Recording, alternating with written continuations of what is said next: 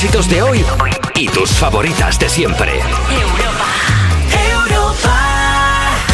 Despertar a un país no es una misión sencilla. Cuerpos especiales en Europa FM. Buenos días, son las 7 de las 6 en Canarias. Yo soy Eva Soriano y. Lo siento. Acabas de ser mordido por el mejor anti-morning show de la historia de la radio. En las próximas horas te crecerán las orejas para escuchar mejor nuestros temazos, la boca para reírte mejor de nuestros chistes y las manos para poder hacer ruidos más fuertes con el sobaquet, que es el nivel que hay aquí en Cuerpos Especiales, claro. A mi lado está una persona que mordimos hace unos meses y mira ahora cómo luce anti-morning seado perdido. ¿Qué tal? Hola. Oye, ¿podemos escuchar el rugido otra vez? Sí. Jota. No está bien. No está bien el. el- no A está ver. bien. Tiene. Bueno, Mira. tiene gingivitis de entrada. Yo he de decir que pe- me esperaba algo como más Metro Golden Mayer y de Claro. pronto, ponlo otra vez, por favor. Es que. Es, eh, pero, eh, es tu vecino a las 5 moviendo un armario. No, ¿sabes qué es? El típico perro que hay en, el, en todos los pueblos. En todos los pueblos hay un perro que no sabes de qué raza es que se llama whisky. Que tiene como uno, que tiene un ojo solo. Y, y- y suena así. Y te, acer- y te dice tu madre, no te acerques, que si te muerde te pega cualquier cosa. Y- Por, por favor, por, por otra vez, por favor. Es que es mi padre roncando. Es que, es que no es un... O sea, es- buscábamos un león... J Music, buenos días. Buenos días. ¿Estábamos buscando algún tipo de león o has puesto... Es un lobo, se supone. Pero un lobo, pero. ¿Qué? A ver, Es un lobo con lepra. es un lobo. por favor, ponlo otra vez. Que, que es un serrucho. Mira, mira, mira, mira. ¡Guau! Vamos, yo salgo Mira, corriendo, es ¿eh? una persona con vegetaciones que no se operó de pequeño, que respira fuerte. O sea, lo siento mucho, pero no estoy. O sea, cuando ponga rugido, por lo menos avisándonos de que es un rugido cookie. Pero claro, yo esperaba como. Claro, pero de repente esto es como, ¿está- ¿estás bien? Y es que te ha mordido el anti-morning show. mal- Y es como, por favor, que no me muerda porque voy a tener que ir a que me curen un ETS. Claro, ahora Entonces, toda la como, gente que por nos favor. escucha yendo a urgencias. Bueno, Oye, venga, vamos a empezar. ¿Qué tenemos hoy? Pues mira, si te gustan los roboces, pues enhorabuena porque María Guerra nos va a hablar de la película Robot Dreams. Y si te, gust- si te gustan las canciones navideñas, pues enhorabuena porque también nos va a traer una playlist navideña para estas fechas. Chicas, sobresalto.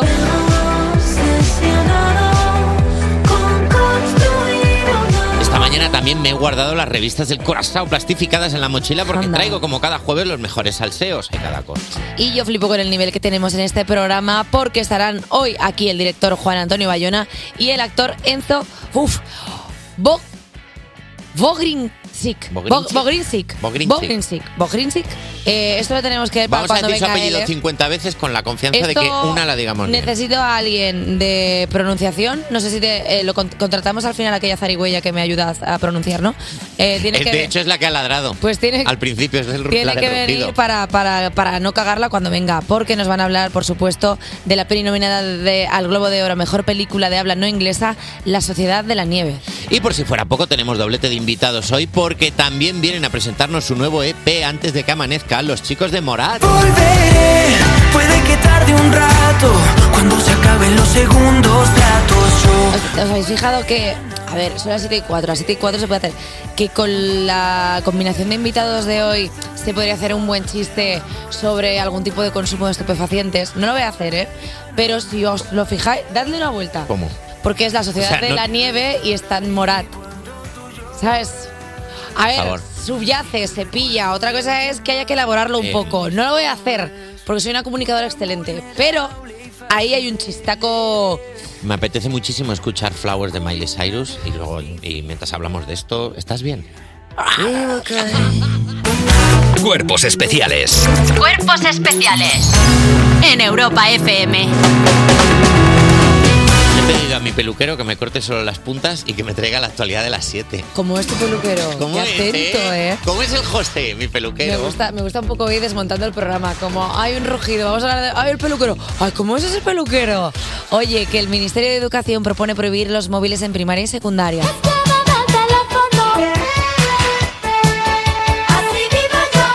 Me gusta mucho que pongáis Timbiriche porque siempre que escucho Timbiriche recuerdo la gran entrevista de Paulina Rubio cuando uno de los miembros de Timbiriche dice yo quiero la paz mundial y ella dice y yo quiero un perro salchicha. O sea, esa entrevista es las cosas más graciosas del mundo. Bueno, vamos a lo que vamos porque la ministra de Educación Pilar Alegría ha planteado a las comunidades autónomas la prohibición de los teléfonos móviles en las clases.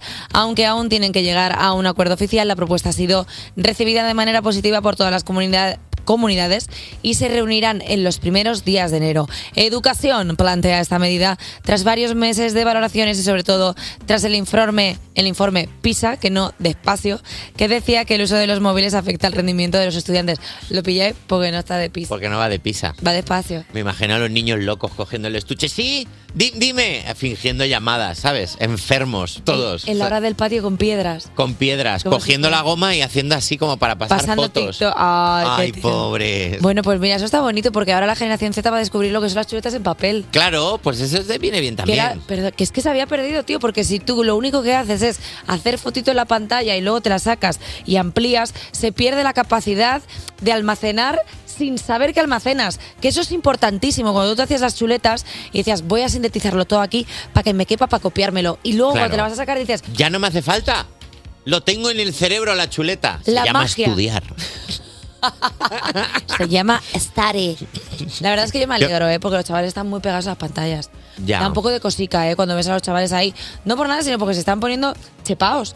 O sea, hay Pues, como jóvenes ¿Habéis chepaditos. visto, ¿Habéis visto las fotos de cómo van a ser los seres humanos, como sigamos así? Sin uñas, sin pelo, encorvados. Como, serio? Sí, sí, como sapos. Uy. Como sapos. La Como generación sapos. Z. Bueno, pero eso nos importa a nosotros que somos millennials. ¡No! ¡Seguimos! Vamos allá. Vamos con otro tema. Eh, hablemos de vómitos. ¿Tenéis, eh, ¿Habéis tenido náuseas en el embarazo? ¿Alguno de aquí? Nadie, ¿eh? Por ejemplo, aquí no nos... Me estás dando por hecho cosas. Igual hay gente que Bueno, no se sé. embarazada en este equipo y ahora tiene un árbol de Navidad. No lo- ¿Seguimos hablando? Vamos a seguir Seguimos. hablando. Un equipo de investigadores descubre cómo evitar los casos extremos de náuseas y vómitos en el embarazo. Vomito. Todo lo que bebo, vomito. Me está dando un mal de hígado y de reírme, o sea, porque no entiendo nada. Son las 7 y 13 y ya estamos así. o sea. Bueno, está bien. Bueno, aunque las náuseas son frecuentes en el embarazo, en un 2% de los casos esta situación puede complicarse y dar lugar a la, hipere- la, hiperem- la hiperémesis gravídica. Esto tiene nombre de cosas. Pues pasa, ¿eh? Pasa. Pasa, es muy importante la peremesis gravídica. Esta condición que puede interrumpir la gestación y poner en peligro la salud de la madre ha permanecido años sin estudiar por no considerarse de suficiente importancia. Tras 20 años de investigación, la doctora Ferzo y su equipo han publicado un artículo en la revista Nature donde descubren con detalle cómo la hormona GDF15 actúa en este cuadro clínico y abren una nueva vía terapéutica para evitarlo. ¿Qué decimos aquí? No, es claro. ¿Qué decimos? Porque es muy ¿Qué buena noticia, pero es que es 2023 a las puertas de 2024. Ahora que encuentren una píldora para quitar los vómitos en el embarazo, que es algo que sufrimos, el 50% de la población es como, y esto no lo podían haber investigado antes. ¡Nah! Que sigan vomitando. Es como cuando teníamos endometriosis y decían, ¡ay, las señoras que se quejan porque tienen las reglas, madre mía, pobrecitas mías! Pero nadie buscaba una solución y era como, señor, esa señora tiene unos dolores que no puede con ellos. Pero claro, como al final las investigaciones pues siempre tiran a que un señor tenga el pito erectito, pues claro, así vamos. Pero bueno, oye, que yo lo celebro, ¿eh? Ese médico, ese médico arriba. diciendo, no, esto es normal del embarazo. Y la mujer con el cubo al lado. ¿En serio? Y es como, claro, claro que me parece bien que sea normal en el embarazo, pero podemos buscar algo para que no sea lo normal y tener un embarazo tranquilito. Es que así se arregla, bien. así se arregla todo. Me, me duele el pito, eso es normal en los patadones en el. ah, bueno, pues- Y lo mejor de todo es cuando te dicen, no es que las mujeres tienen el umbral del dolor más alto. Nos ha jodido, no lo vamos a tener. Si es que no hay nada para que no lo tengamos. Es como, bueno, voy a buscarme esta pastilla. Ah, no, que no existe porque no la han fabricado aún. Mira, de verdad, el paporro que tienen algunos científicos, eso sí que es para estudiarlo. Y Hasta hasta aquí la actualidad de las 7. Vengo reivindicativa, vengo yo con las Está noticias. muy bien, está bueno, muy bien. hay veces que hay que reivindicar Sí que cosas. Cuerpos especiales. Cuerpos especiales. Con Eva Soriano y Nacho García en Europa FM. Una conocida revista del corazón de las mías sacó el otro día, hace poco, un artículo titulado ¿Y si tu hijo no quiere participar en la función de Navidad del colegio, qué? ¿M? el artículo ha dado que hablar y hemos convertido el estudio en una mesa de debate constructivo. ¿Función de Navidad sí o función de Navidad no? Vamos con los equipos. Están a topísimo a un lado de la mesa, a topísimo con divertirse, con vestirse de pastorcillas y cantar villancicos. Están calentando la voz el team papel protagonista a favor de las funciones del Colegio de Navidad. Eva Soriano e Irene García. Buenos días. La, la, la. Dos personas, dos personas que son la Navidad ahora mismo. Al otro lado de la mesa tengo a dos personas en cuya mirada reflejan traumas de funciones escolares del pasado. Son el team Johnny de Árbol, Alba Cordero y Daniel Piqueras. Buenos días. ¿Qué tal, chicos? Buenos días, ¿qué Se tal? nota un cambio ya en el Sí. tono.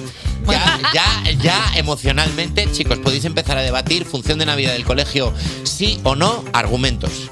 Yo creo que, que empiecen ellos, porque ya que van a perder. Uy, Vale. ya veremos. Ya veremos. No, no, no, ya, ya habéis empezado. Eh, lo estaba comentando con Alba, que creo que, que el mejor ejemplo que podemos poner para función de final de curso no es este audio. a ver. Estamos. Función de curso, ¿eh? Final de curso. Navidad. ¿Y ahora?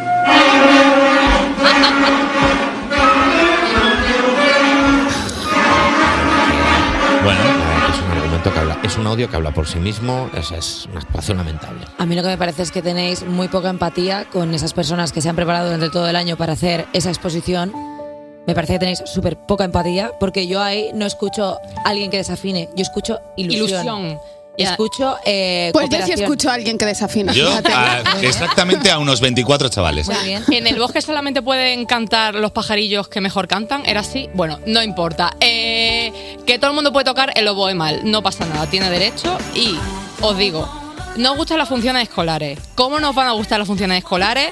Porque sin ellas no tendríamos excelentísimas pie- piezas audiovisuales como High School Musical, Chicas Malas con Jingle Bell Rock. O el anuncio del Día de la Madre del niño que dice que quiere un disfraz de castor y era de pastor. Y Pero es, que yo, pero es que yo no soy, perdón, Rachel McAdams. Si yo fuese Rachel McAdams y fuese Regina George, también querría eh, hacer funciones de, de fin de curso. Bueno, pero como no claro, lo soy, Si yo pero- fuese Rachel McAdams, venía a trabajar en Lambo, ¿sabes? también Perdona, verdad. Macadamia. Aquí no estamos hablando de si a vosotros os gustaría o no hacer la función. Estamos diciendo si estamos a favor o en contra. Eso es. Tú aquí estás valorando ser también un mero espectador. Espectador con X de mixta. Eh, porque lo he dicho yo. Aquí la movida es si tendrían que estar o no eh, prohibidas las funciones de final de curso. No te estoy diciendo que tú actúes en una de ellas, Alba Cordero, pero ¿cuántas veces no te he visto yo aquí decir, madre mía, chicas malas, qué buena película, Jingle Bell, Jingle Bell, Jingle Bell, Rock? Y ahora no me gustan los finales. Pues te voy a decir otra cosa. Y mírame a los ojos. Te miro. Tell me why ain't nothing but Primos, final de la película. ¿No es tu Ah. mejor, tu escena favorita? Están- En la que bailan Adrián Lastra, eh, Kim Gutiérrez y Raúl Arevalo. Atacando a Alba Cordero. Sí lo es, Y pero no es, contra. un- no es una función de fin de curso, es unos treintañeros eh, superando traumas. Es una es- final de fiesta de un pueblo. Da igual. Vamos a ver, ¿tú quieres que todo el mundo que haga las funciones de fin de curso acaben siendo actores de microteatro y te inviten a ir a todas sus funciones? Mejor plan ever. O sea, es que no sé por qué odias sistemáticamente la vida, Alba.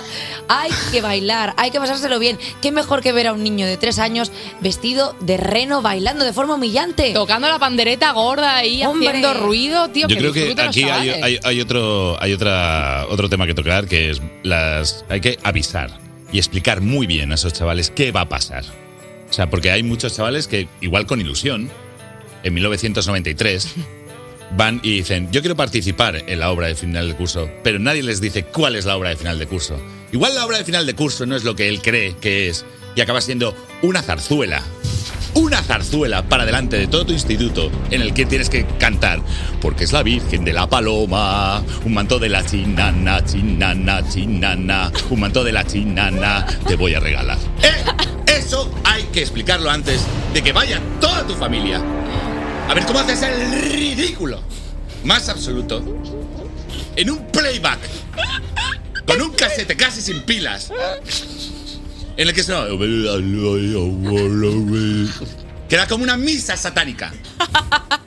Mientras todo Kou y digo todo Kou te mira diciendo ya verás el panochita cuando se baje Puede ser. no puede- tengo nada más que decir Puede ser que ah, esto esté basado en alguna experiencia personal. chicas malas dos A ver, eh, yo en un ejercicio de musa empatía, he visto aquí cosas. Así que yo, Irene, no sé si estarás de acuerdo ¿Me vas a conmigo no. abandonar? Creo que deberíamos ¡No! dejar que el team no a, los- a las funciones.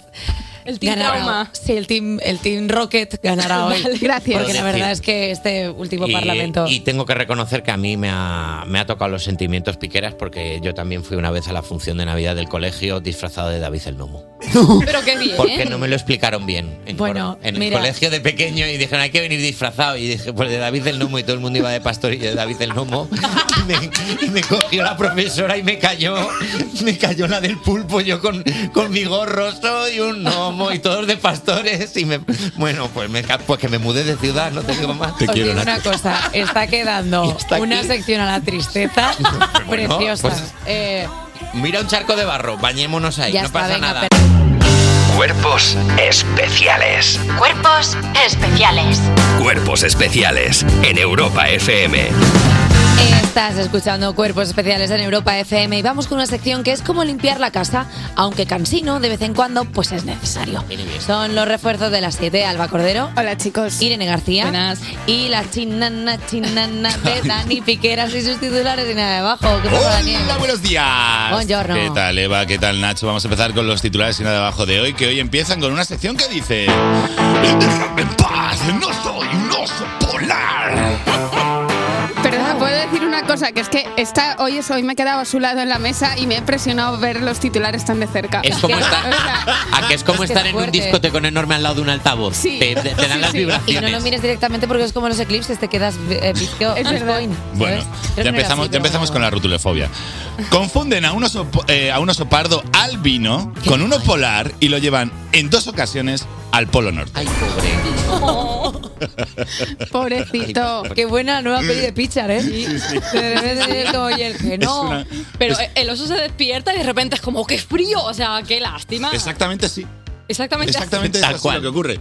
Porque eh, el oso, que se llama Joey, nació albino en los bosques de Columbia, Canadá, unos días eh, y un día unas personas lo confundieron con un oso polar y lo reportaron a protección oficial para que se lo llevaran al Polo Norte. Lo durmieron y el pobre se despertó efectivamente, como ha dicho Irene, muerto de frío sobre la nieve. Poco más tarde, unos expertos lo descubrieron, examinaron y lo devolvieron a su verdadero hábitat, pero oh no, la misma organización de antes lo volvió a, encon- eh, lo volvió a encontrar y lo volvió a eh, a mandar de nuevo al Polo Norte por segunda vez. Los expertos lo volvieron a encontrar one more time. y los- Pero me da muchísima ya, pero escucha, para que no hubiera dudas, al pobre oso albino lo tiñeron para que, en plan, vamos a teñirle porque que la gente Claro, es imbécil. ya, es por, verdad. ya es por osos. Yo le hicieron ¿Sabes? mecha. Para teñir. Para Sí, le- eh, fue el primer blackface de oso que Pero esto no es verdad. O sea, me está, estoy empatizando unos niveles muy altos con ese pobre oso. En plan, me podéis dejar tranquilo, tengo a mi familia ahí en la cueva de detrás. Me he ido ya seis meses, mi mujer ya no me deja entrar. Podéis dejarme en paz, solo soy albino. Y los de la asociación ecologista, este oso, tío, que sigue volviendo. ¿Ha aprendido a coger aviones el solo? Sí, sí, en plan, este oso, madre mía, qué, qué- qué- qué- qué buen pasaporte tiene. Perdona, ¿y el, oso, ¿y el oso en avión tiene que coger dos, dos asientos? Porque claro, en uno no cabe. No paga Tiene que y pagar va. el priority. Claro, tendrá que pagar, pobrecito, le habrá salido va cara la en la broma. salida ¿eh? de emergencia que ahí le caben las piernas. Es verdad. Y, Sí. y- y dos asientos porque al final es, es grande. O sea, quiero decir, ¿cuánto mide un oso adulto? ¿Dos metros quince? Hombre, Sí. pf, más- Los albinos Más. más. Como Los un- albinos suelen medir dos, dos y medio. como, un, como un Twingo sobre dos ruedas. A mí me está dando mucha pena este oso porque la verdad es que me imagino como toda su historia de, por favor, me podéis dejar simplemente vivir. O sea, que no, que, que no quiero volver. Aparte, tú imagínate, eh, vamos a hacer el ejercicio humano de estás en tu casa tranquilamente durmiendo, de repente alguien, ¡pa! te pega un... Sí, sí. y te despiertas en un sitio frío, no lo siguiente. Claro, es como, un- como, como si coges a uno, a uno de Cádiz, lo emborrachas y lo, y lo llevas a Oviedo. Uy, pues más o menos. Me ha recordado un poco cuando yo eh, voy en, eh, iba en Navidad a casa de mis padres a- a- con calefacción y luego tenía que volver a mi piso del centro de Madrid sin calefacción. Era como, no, no quiero pasar así de mal. Pues, Pero es que la, eh, la historia no acaba aquí, ¿eh? ¿Cómo? No acaba ¿No? aquí. ¿Qué? Es que hay más drama, porque luego, eh, ya cuando eh, dicen, bueno, pues este, cuando ya lo ven teñido, Lo tiñen, ¿no? Sí. claro, ya dicen, bueno, este oso está sucio, está como, que tiene algún tipo de enfermedad. Lo vuelven a reportar, pero ya no se lo llevan al Polo Norte. Y lo jamás llevan, kilómetros que el baúl de la piquer, este oso. ¿Dónde lo se, lo, llevan? lle- se lo llevan a un zoológico y dentro del zoológico lo meten con los osos polares otra vez.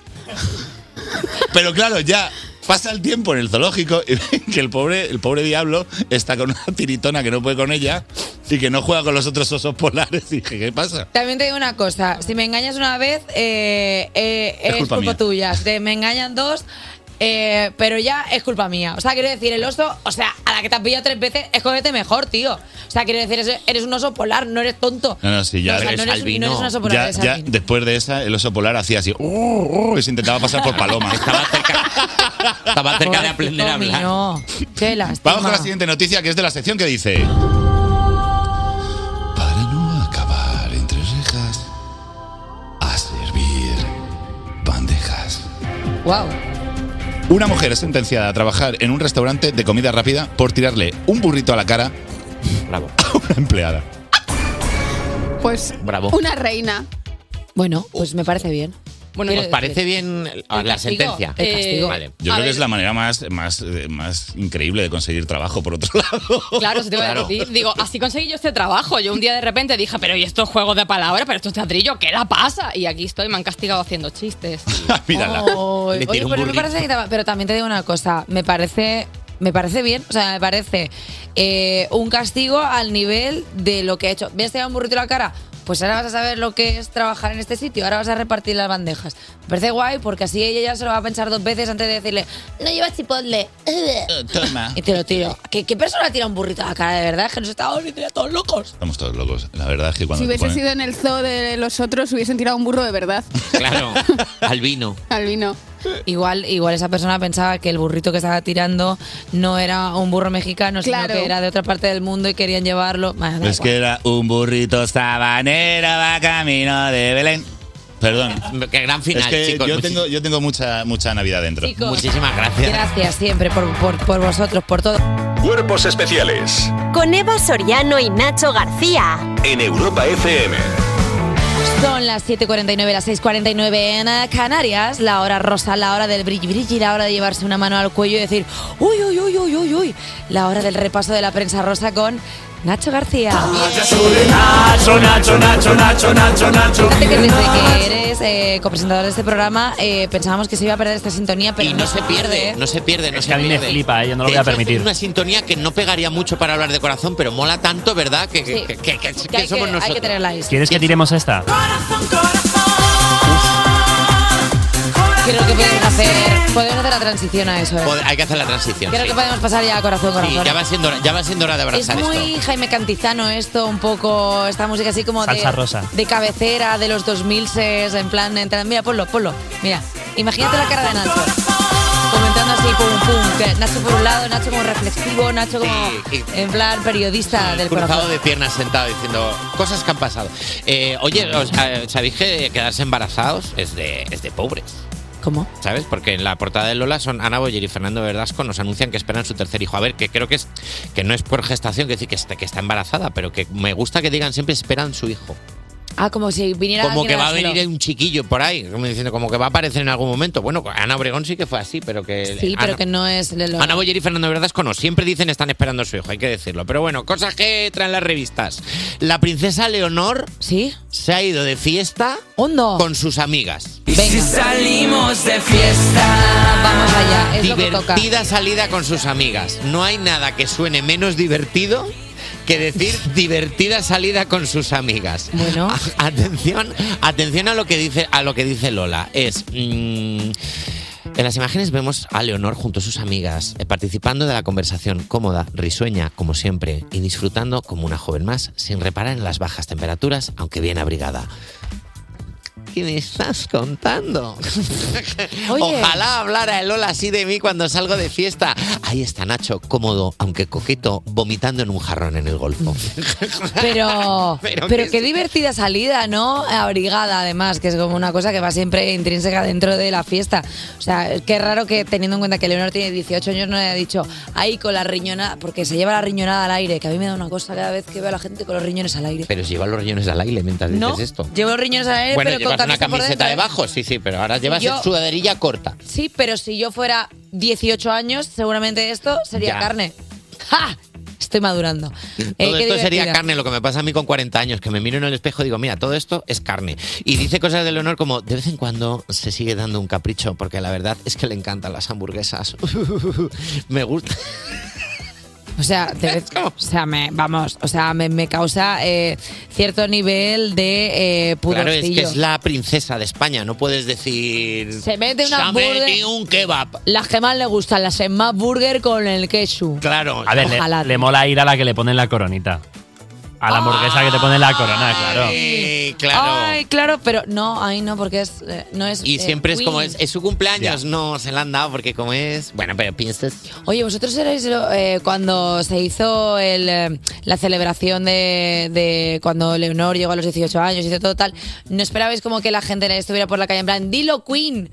Todo a, mí el me habría, rato. a mí me habría gustado mucho. En algún momento eso tiene que llegar. Y que en lugar de todo, todo el protocolo con coches tal, hubiera sido una carroza. Y que ella jóvenes tenemos reina. sea No. de su generación, en lugar de saludar con la mano como hacen en su familia, así. que ella haga así. ¿Sabes? El corazón. El corazoncito mm, taku. En plan, claro. 100 por y ella 100 por. Claro. Dos que están 100 por, por ejemplo, viajando. Sí. Es- quiero hablar de Tamara Falcó e Íñigo Nieva. Eh, vale, han estado en una boda en Cuba. Y la semana pasada estuvieron en Lituania. Viaje con nosotros y Lituania. Pero que son agentes de viajes. O sea, porque que desde que se han casado solo viajan. Lituania, Cuba. O sea, ya solo con esta última semana de ellos, ya es una vida que yo nunca voy a tener. Lituania, Cuba son dos sitios que no voy a ver en mi vida. Pero es que desde que se han casado han estado en África, la Polinesia Francesa, París, Italia, Londres, eh, Dinamarca, Lituania, Cuba, Ibiza y San Sebastián. ¿Podéis parar? ¿Podemos hablar de la huella de carbono de esta pareja? ¿Podemos hablar de la tarjeta de puntos de Tamara Falcó que, que le va- que se la va a dar Elon Musk? O sea, podemos hablar ya de Tamara, Tamara Falcó ya puede ir a otros planetas directamente. No, o sea, podemos hablar también de Íñigo Nieva. ¿Tú sabes las ganas que tiene que tener ese chaval de ir un día al Tagliatela? ¿Sabes? De ir al Tagliatela, no hacer y luego quedarse dormido viendo una peli de Netflix y diciendo, pues no hemos hecho nada, pues no hemos hecho nada, Tamara, pues no pasa nada por no hacer nada algún día. Nacho, ¿Tú sabes? no están bien. No Fíjate. están bien. ¿Tú sabes, Íñigo Nieva, que hay días que se levanta y dice, no sé en qué hemisferio estoy? Tamara, no sé qué hora es. Quiero, quiero ir a recibir la sanidad en mi país. No, me- estoy resfriado. ¿Están mal? Te puedo explicar por qué, porque esto vamos de primero de pareja. Cuando tú estás mal con tu pareja, lo que dices, vamos a hacer un viaje para reencontrarnos. Claro. Se están reencontrando constantemente porque están mal. Están intentando encontrar en otros países lo que no encuentran en España. Yo no quiero decir nada, no me gustaría ser polémica, pero en cinco meses partémperas. ¿Tú crees? Hombre, chico, tanto viaje, tanto viaje. ¿Tú crees que en cuanto no te da pasen- tiempo de ir al baño? Tú imagínate esto. Cuando, Y luego- no te voy a tocar y- el brazo más. Y, lu- y luego quiere, y luego quiere decir que es que lleváis seis meses juntos. Quiere decir que ya es que, que te queda Medina del Campo de Ciudad del Mueble. ¿Dónde vas a ir? Es que ya te has recorrido el mundo. Todo, pero aparte, lo- con, lo, todo. con lo mal que se caga fuera de casa. Tú imagínate esos dos viajando por todo el mundo, el estreñimiento que tienen que tener. O sea, es que es como eh, Tamara Falcó está embarazada, no está embarazada, porque tienes una pelota ahí de no poder ir al baño en su casa porque llevan 5.000 años viajando. Basta ya, hombre. Es verdad que Tamara Falcó tiene pinta de que si no es en uno de los 14 baños de Isabel Preisler, caca, no haces bien. pero- Porque además estás acostumbrada a palacios. Claro. Claro. Entonces no lo vas a hacer ahí en cualquier restaurante, yo que sé, en porcelana. Bueno, no sé. Y termino con una cosa muy breve, muy breve, muy breve, muy breve. Solo ver. quiero darte el titular. El dueño de Hermes, Sí, un señor millonario, Sí. un señor rico, un Sí. señor que tiene ya una edad, sí. quiere que herede su fortuna su jardinero de 50 años. El dueño de Hermes, 80 años, quiere que su jardinero de 50 años herede y lo que va a hacer es adoptarle. Pues, ¿No, pues te, a- ¿no te parece una historia preciosa? No, ¿A quién adoptarías de este equipo? a Raquel. Yo seguramente a Raquel. ¿Adoptarías a Raquel? Pero es que Raquel ya la tengo como si fuera. O sea, como si fuera una hija más mayor que yo, claro, porque por- a Raquel me saca tres años. Como si hubiera. ¿Dos?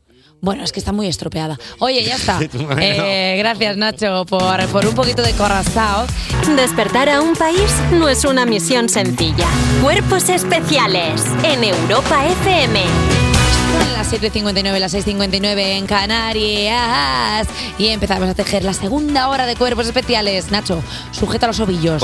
Yo estoy con las agujas y J Music nos pone la música. J, venga, ponla. Vamos, venga. Luego esta manta se la damos a Don Europo y le pedimos dinero a cambio. El negocio es perfecto. Maravilloso, mira, esa manta le cosemos luego unos parches bordados con las caras de los colaboradores de los colaboradoras de hoy y arreglados. Por ejemplo, María Guerra, que nos hablará de la película Robot Dreams, y Chica Sobresalto, que nos trae canciones de Navidad.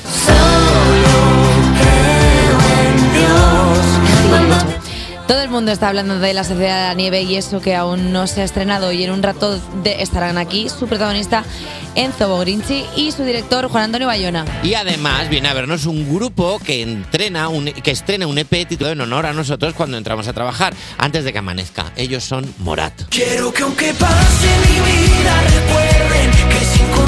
Y hoy es jueves, o lo que es lo mismo para mí, The Weeknd, Save Your Tears. Oye, no nos cabe eso en dos horas. Cuerpos especiales Cuerpos especiales en Europa FM. ¿No te puedes creer que he abierto un plátano que me iba a comer yo ahora y, y al abrirlo, al pelarlo, en lugar del plátano dentro, lo que había era la actualidad de las 8? Tiene que parar la actualidad para hacer así de forma tan Me la extraña. estoy porque la encontrando verdad en unos sitios la actualidad, de verdad. unos sustos. Oye, Jenny Hermoso, entre las 25 mujeres más influyentes del mundo en 2023. Influencer, todo lo que te pone la otra quieren copiarte. Cuando Jenny Hermoso se codea al nivel de Beyoncé, Margot Robbie o la presidenta de la Comisión Europea, Ursula von der Leyen, como mujer influyente según Financial Times. La jugadora de la selección y ganadora de la Copa Mundial de Fútbol Femenino ocupa el número 2 de la lista, detrás de Mira Murati, la desarrolladora de, de IA de OpenAI. Wow. Mira, mira Murate. ¡Mira! Murati. Está muy fuera de lugar esta. Oye, oye, ¿no te parece muy raro que justo Mira Murati sea la primera? Como si Mira, como si Mira Murati le hubiera pedido una inteligencia artificial. ¿Puedes hacer una lista con las 25 mujeres más influyentes en las que aparezca yo la primera? ¡Qué fuerte! Porque quiero decir, Jenny Hermoso ha adelantado a Beyoncé y no va a adelantar a Mira Murati. Mira. Ya, mira, Murati. Mira, Murati. Pues ganar un mundial está bien, pero Beyoncé, tía. Es que Qué la gran, éxito. la gran puesto a Beyoncé. ¿eh? Éxito. Beyoncé. Sí. Pues sí. Sí. Se lo ha quitado el puesto. Claro que sí. Bueno, pues hoy nos alegramos, la verdad es que sí, o sea, es que Jenny Hermoso, pobre, es que lleva un trote entre una cosa y otra. Es verdad que la pobre, una noticia buena o una mala, no le, no le dejan dos buenas seguidas. Bueno, Déjala. ya está, oye, pues nos- nosotros que nos alegramos, porque la verdad es que ya era hora de que ella copara una noticia, ella, ¿sabes? O sea, que no haya un... Porque no, sé- no, no, no, esto es una buena noticia y es para ella. A tope. Y estoy viendo la lista. En la lista también está Ursula von der Leyen en el número 5, que tiene una rima parecida a lo que hizo con nosotros cuando fuimos a verla el año pasado, ¿os acordáis? Mira, yo no voy a hablar nada de lo del año pasado con lo que dimos nosotros con Ursula von der Leyen y nos comimos, nos comimos muy grande. Siendo Europa nosotros. Siendo nosotros de Europa. Oye, pues te digo una cosa. Tampoco la queremos nosotros. Eso es, Anda. arreglado. Que me- Venga, ¿sabes, a, quédate, quédate en tu comisión hucha esa. Venga, ya Ala. vendrás, ya vendrás queriendo venir a este programa. ¿Sabes a quién queremos? ¿A quién? A Tom Holland. Porque mira, Tom Holland lleva cinco años sin pagar las facturas del agua porque creía que era gratis en Inglaterra. Es gratis la lluvia, gracias al creador. Es gratis. Pero crack. Es la mejor persona. Qué puñetero crack. Cuando el actor que interpreta a Spider-Man dentro del universo Marvel fue consciente de que este servicio no era gratis, tuvo que afrontar el pago atrasado de los recibos que obviamente no habían pasado por sus manos. Holland ha reconocido que no es la primera vez que tiene problemas financieros. Qué cosa tan bonita Tom Holland que estará ahora pensando, ¿y cuando llueve hay que pagar o esto, esto no? También te digo una cosa, está después de esto con lo de que yo no sabía que, que pagar, Shakira diciendo, ay, pues yo no sabía que en España había que pagar impuestos. Esto yo no lo llevaba, Claro. esto yo no lo sé. Shakira diciendo si lo hubiera aprovechado. Fíjate que Tom Holland tiene esa capacidad como para que no pague algo y en lugar de decir, míralo, pues paga tal, piense, ay, qué mono es, eh, qué rico, que no sabía que se pagaba el agua.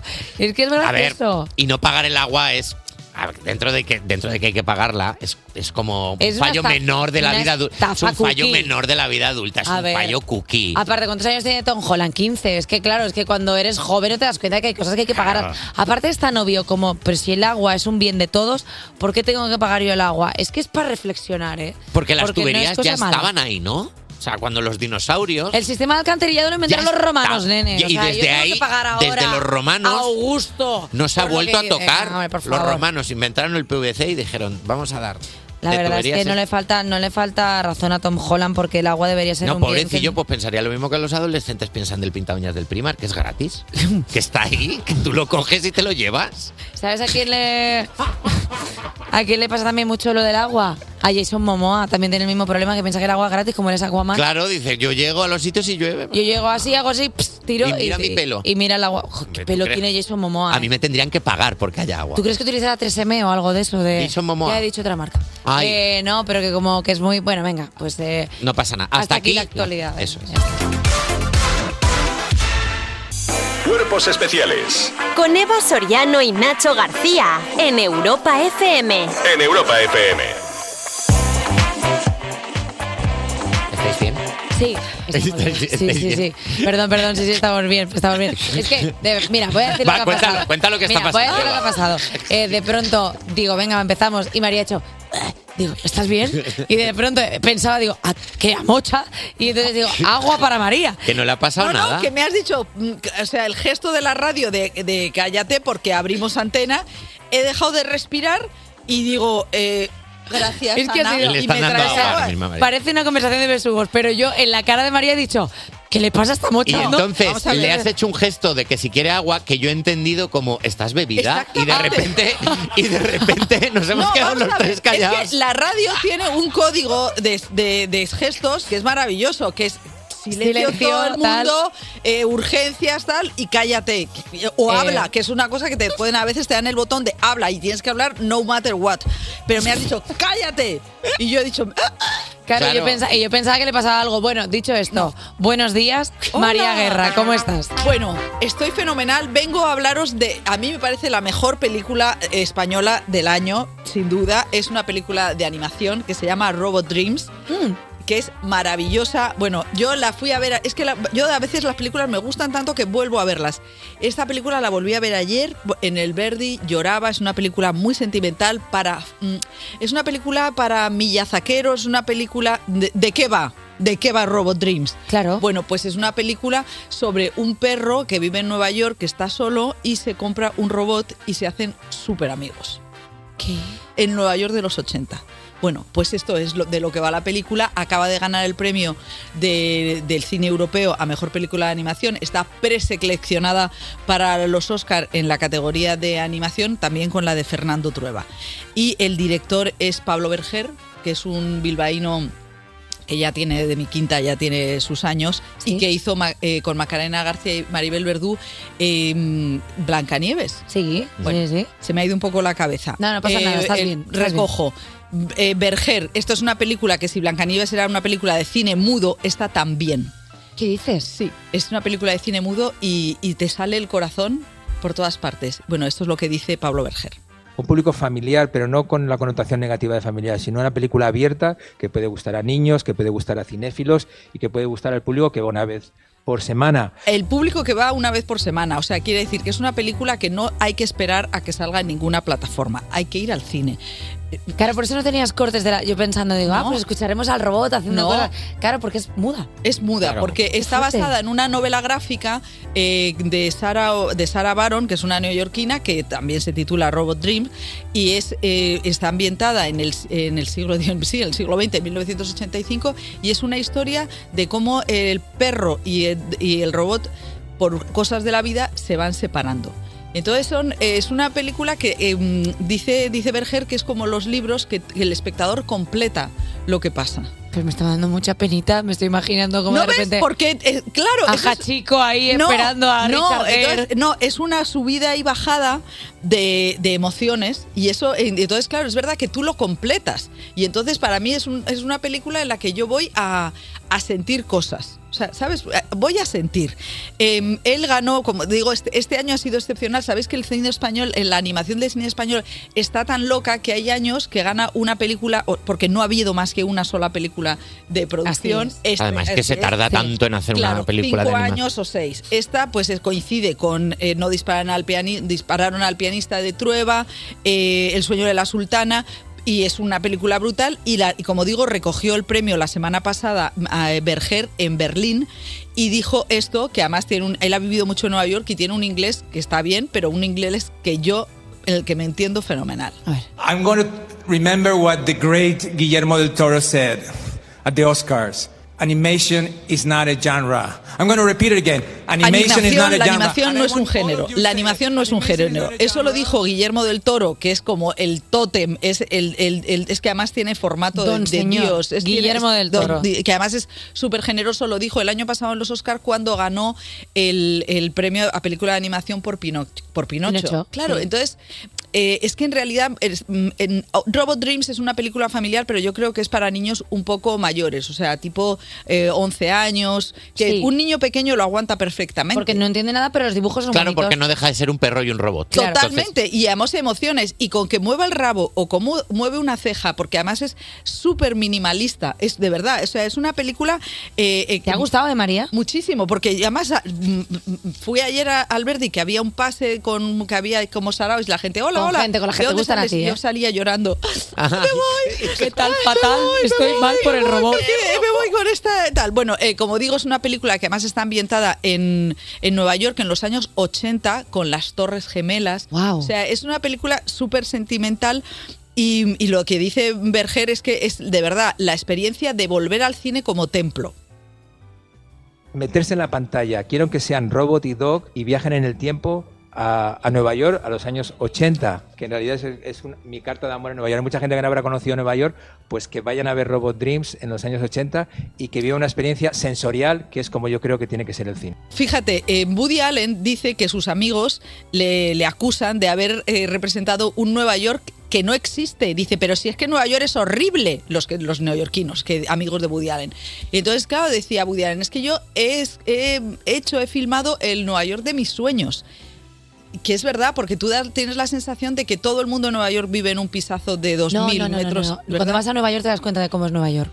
Ya, bueno, que te sientes súper desgraciado porque todo vale 400 mil dólares y estás en una esquina. Yo estuve en un hotel eh, en el que sentía que había alguien encima de mí. A mí me gritaba todo el mundo. ¿A ti? Todo el mundo me gritaba. Digo, ¿pero por qué la gente, por qué la gente no me da un abrazo? Nadie te- todo el mundo te grita. Pero pasa, te pasa en España también. No, pero No aquí, te- no pero te aquí, preocupes. aquí tenemos Oye, otros una pre- paleros, ¿no? Aquí no. y una no, pregunta, no. María, pero esta película Robot Dreams en los premios Feroz está nominada como mejor comedia. Esta, bueno, esta película que precisamente lo que dice Berger de eh, que no es un género es que at- trasciende en el sentido de que en los Goya tiene cuatro candidaturas.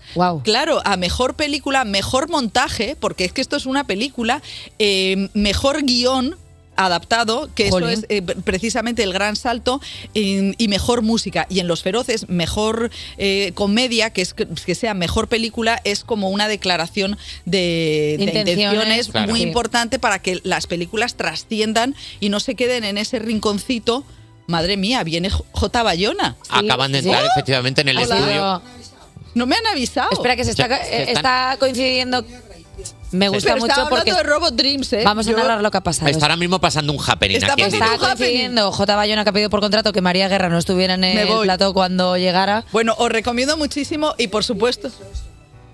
Es Eso es falso, totalmente dice. falso. No, Dice que que mañana se estrena eh, en La Sociedad de la Nieve, que también es maravillosa, y, y Robot Dreams, que también es maravillosa, y la, y la Anatomía de una Caída, que es la ganadora de los premios de cine europeo, y también está en los cines Un Amor de Isabel Coixet, que ha ganado el premio de honor del cine europeo. Me voy. Madre mía, cuántas cosas tenías que decir al final, Claro, ¿eh? ir al Madre cine, mía. o sea, al templo. Hombre, ¿cómo no? Chicos, O sea, eh, ahora, ahora podéis. Vamos ahora- a hacer una cosa, vamos a escuchar una canción para que pueda pa- para que podamos ordenar un poco esto. Despertar a un país no es una misión sencilla. Cuerpos especiales en Europa FM. Hemos extendido la alfombra roja para recibir al director y protagonista del peliculón La Sociedad de la Nieve, Juan Antonio Bayona y Enzo Bogrinzi. Buenos días, ¿cómo estáis? Buenas, muy buenas. Muy bien. A qué, ver. buena, qué buena pronunciación has hecho del apellido. Eh, de- del 1 al 10, ¿cómo, cómo ha dicho? ¿En serio? Pues, Perfecto. pues llevo toda la mañana pensando, Sí. la voy a liar, lo voy a decir mal y llevo como, vale, por favor, decidme cómo es, de verdad. Ha hecho, eh, ha hecho un camino del héroe con tu Sí. apellido, Enzo. Sí, y ha empezado sí. diciendo y, ha y ha ido cam- cambiándolo hasta que le ha salido bien. ahí, Bien, pum, pum, pum, pum. Sí, sí. Oye, chicos, bienvenidos. Eh, primero que todo, felicidades por la película. Nosotros os hemos entrevistado, hemos querido atrevernos, porque después de ver la entrevista con María Guerra hemos dicho, a ver qué hacemos ahora. Eh, porque claro, es que María no deja el listón bajo, la jodía. Eh, normalmente son los eh, críticos de cine los que ponen las eh, eh, notas a las películas. Eh, ¿Vosotros qué nota le pondréis como entrevistadora a María Guerra? Que ahora, ahora que no está aquí. Ahora que no está aquí, yo le pondría un 11. Qué bonito. Ahora si se va, igual cambio la nota, pero... Bueno, pero eso, eso se queda ahí. Eso se queda ahí, ya está. Eh, Ha quedado como un 11 y ya está. Vamos a hablar de lo No, importante. era una broma, era una broma. No, a mí, yo realmente disfruto mucho las entrevistas con María. Lo digo, el otro día me hiciste una y yo la disfruté mucho. ¿Crees que va bien informada? ¿Crees que se, se aprende las cosas, que se informa? Pero qué preguntas son estas. No, porque ahora te va a hacer la contraria. Delante, porque de, ahora Ma- viene delante todo- de María Guerra, sí, sí. Haz el favor de reconducir esta entrevista y ponte a hablar de la sociedad de la nieve. Perdona, María. Bueno, María, pero, te puedes- Perdona, No, perdona. pero mira, ¿sabes lo que pasa? Que llevamos tanto tiempo hablando de la sociedad de la nieve. Digo, vamos a hablar un ratito de María Guerra. No. Está muy bien. esto. Mañana en los mejores cines La Sociedad de la Nieve, que va a ser ya va a entrar eh, eh, como candidata a los Oscars en categoría de eh, película internacional. Ala, seguid. Me gusta mucho el apuntador, ¿sabes? Como, Sí. Y ahora seguimos con la María, entrevista. María, esto es como un coche de autoescuela ahora mismo. Nosotros hacemos lo que podamos, pero tú nos puedes ir diciendo, con la rotonda, Claro, tú nos ponernos puedes el ir cinturón. contando cosas. Eh, bueno, vamos ya a lo que tenemos que ir, que es que eh, la película habla de una historia real. En el año 1972, un avión procedente de Uruguay se estrella en los Andes y solo 29 de sus 45 pasajeros sobreviven al accidente. Vamos a escuchar un fragmentito del tráiler. Y aunque pasen por encima nuestro, no van a ver. Yo lo de solo 29. Pasa cuando Te estrellas el en los Andes, en un avión, y decir solo 29, Se es está decir, escuchando el tráiler, Juan. Ahora mismo es, es raro hablar. es raro. Es raro hablar. Pues yo voy a comentar el, voy a comentar ¿Quieres el comentar el tráiler? Como el audiolibro, me, me gusta. El audiolibro. Digo, vamos a escuchar un fragmento. Es raro, no, no es raro. Sí, estabas diciendo que decir solo sobreviven 29. No, claro, o sea, o sea, la gesta es, es- o sea, tú coges un avión, un avión además muy pequeñito que no tenía capacidad para volar sobre los Andes, entonces estaban pasando por un paso más bajo. Y, de, y se estrellan contra los Andes, de 45 personas se salvan 29. Entonces, eso, claro, eh, eso se cuenta en la película. En 30 años que llevaban estrellándose aviones en los Andes, no se- nunca se había, eh, no, no ya salvado a nadie, nunca se habían encontrado los restos de los aviones, porque los Andes es la cordillera eh, eh, más grande del- de todo el planeta, o sea, más grande que el Himalaya, o sea, cruza toda Latinoamérica. Entonces, eh, bu- era buscar una aguja en un pajar y se salvaron 29. Entonces, eso, eso era totalmente inaudito. ¿El, tráiler sí o...? No, No, no, no, seguimos A- hablando. Fíjate que íbamos- estábamos callados porque Te ahora íbamos ya a preguntar que siendo una bien. historia que ya se había llevado al cine, que te había llevado a meterte en ella otra vez, pero viéndote hablar de ellos, que te apasiona la historia. El libro es apasionante, porque tú piensas que conoces la historia, y, eh, pero el libro está escrito por un compañero de infancia de ellos. Uno, una persona que es Pablo Bierzi que podía haber subido ese avión y no subió. Wow. Entonces, eh, es esa cercanía, yo creo, y además el hecho de ser uruguayo, que le da como, como por un lado un plus, ¿no? Y después el hecho de mm, que realmente es un libro escrito 35 años después del accidente. Entonces, no es el, el relato de los hechos, sino que es toda la reflexión posterior en donde los personajes intentan buscarle un sentido a la locura que fue eso. O sea, de, de estrellarse en un avión en los Andes y que por dos metros de altura, porque realmente el avión rozó con la pancha el- la, la cima de la, de la montaña contra la que chocaron, se salvaron 29 personas. Y esas 29 personas, lo primero que sufrieron fue una noche a 30 grados bajo cero sin estar preparados.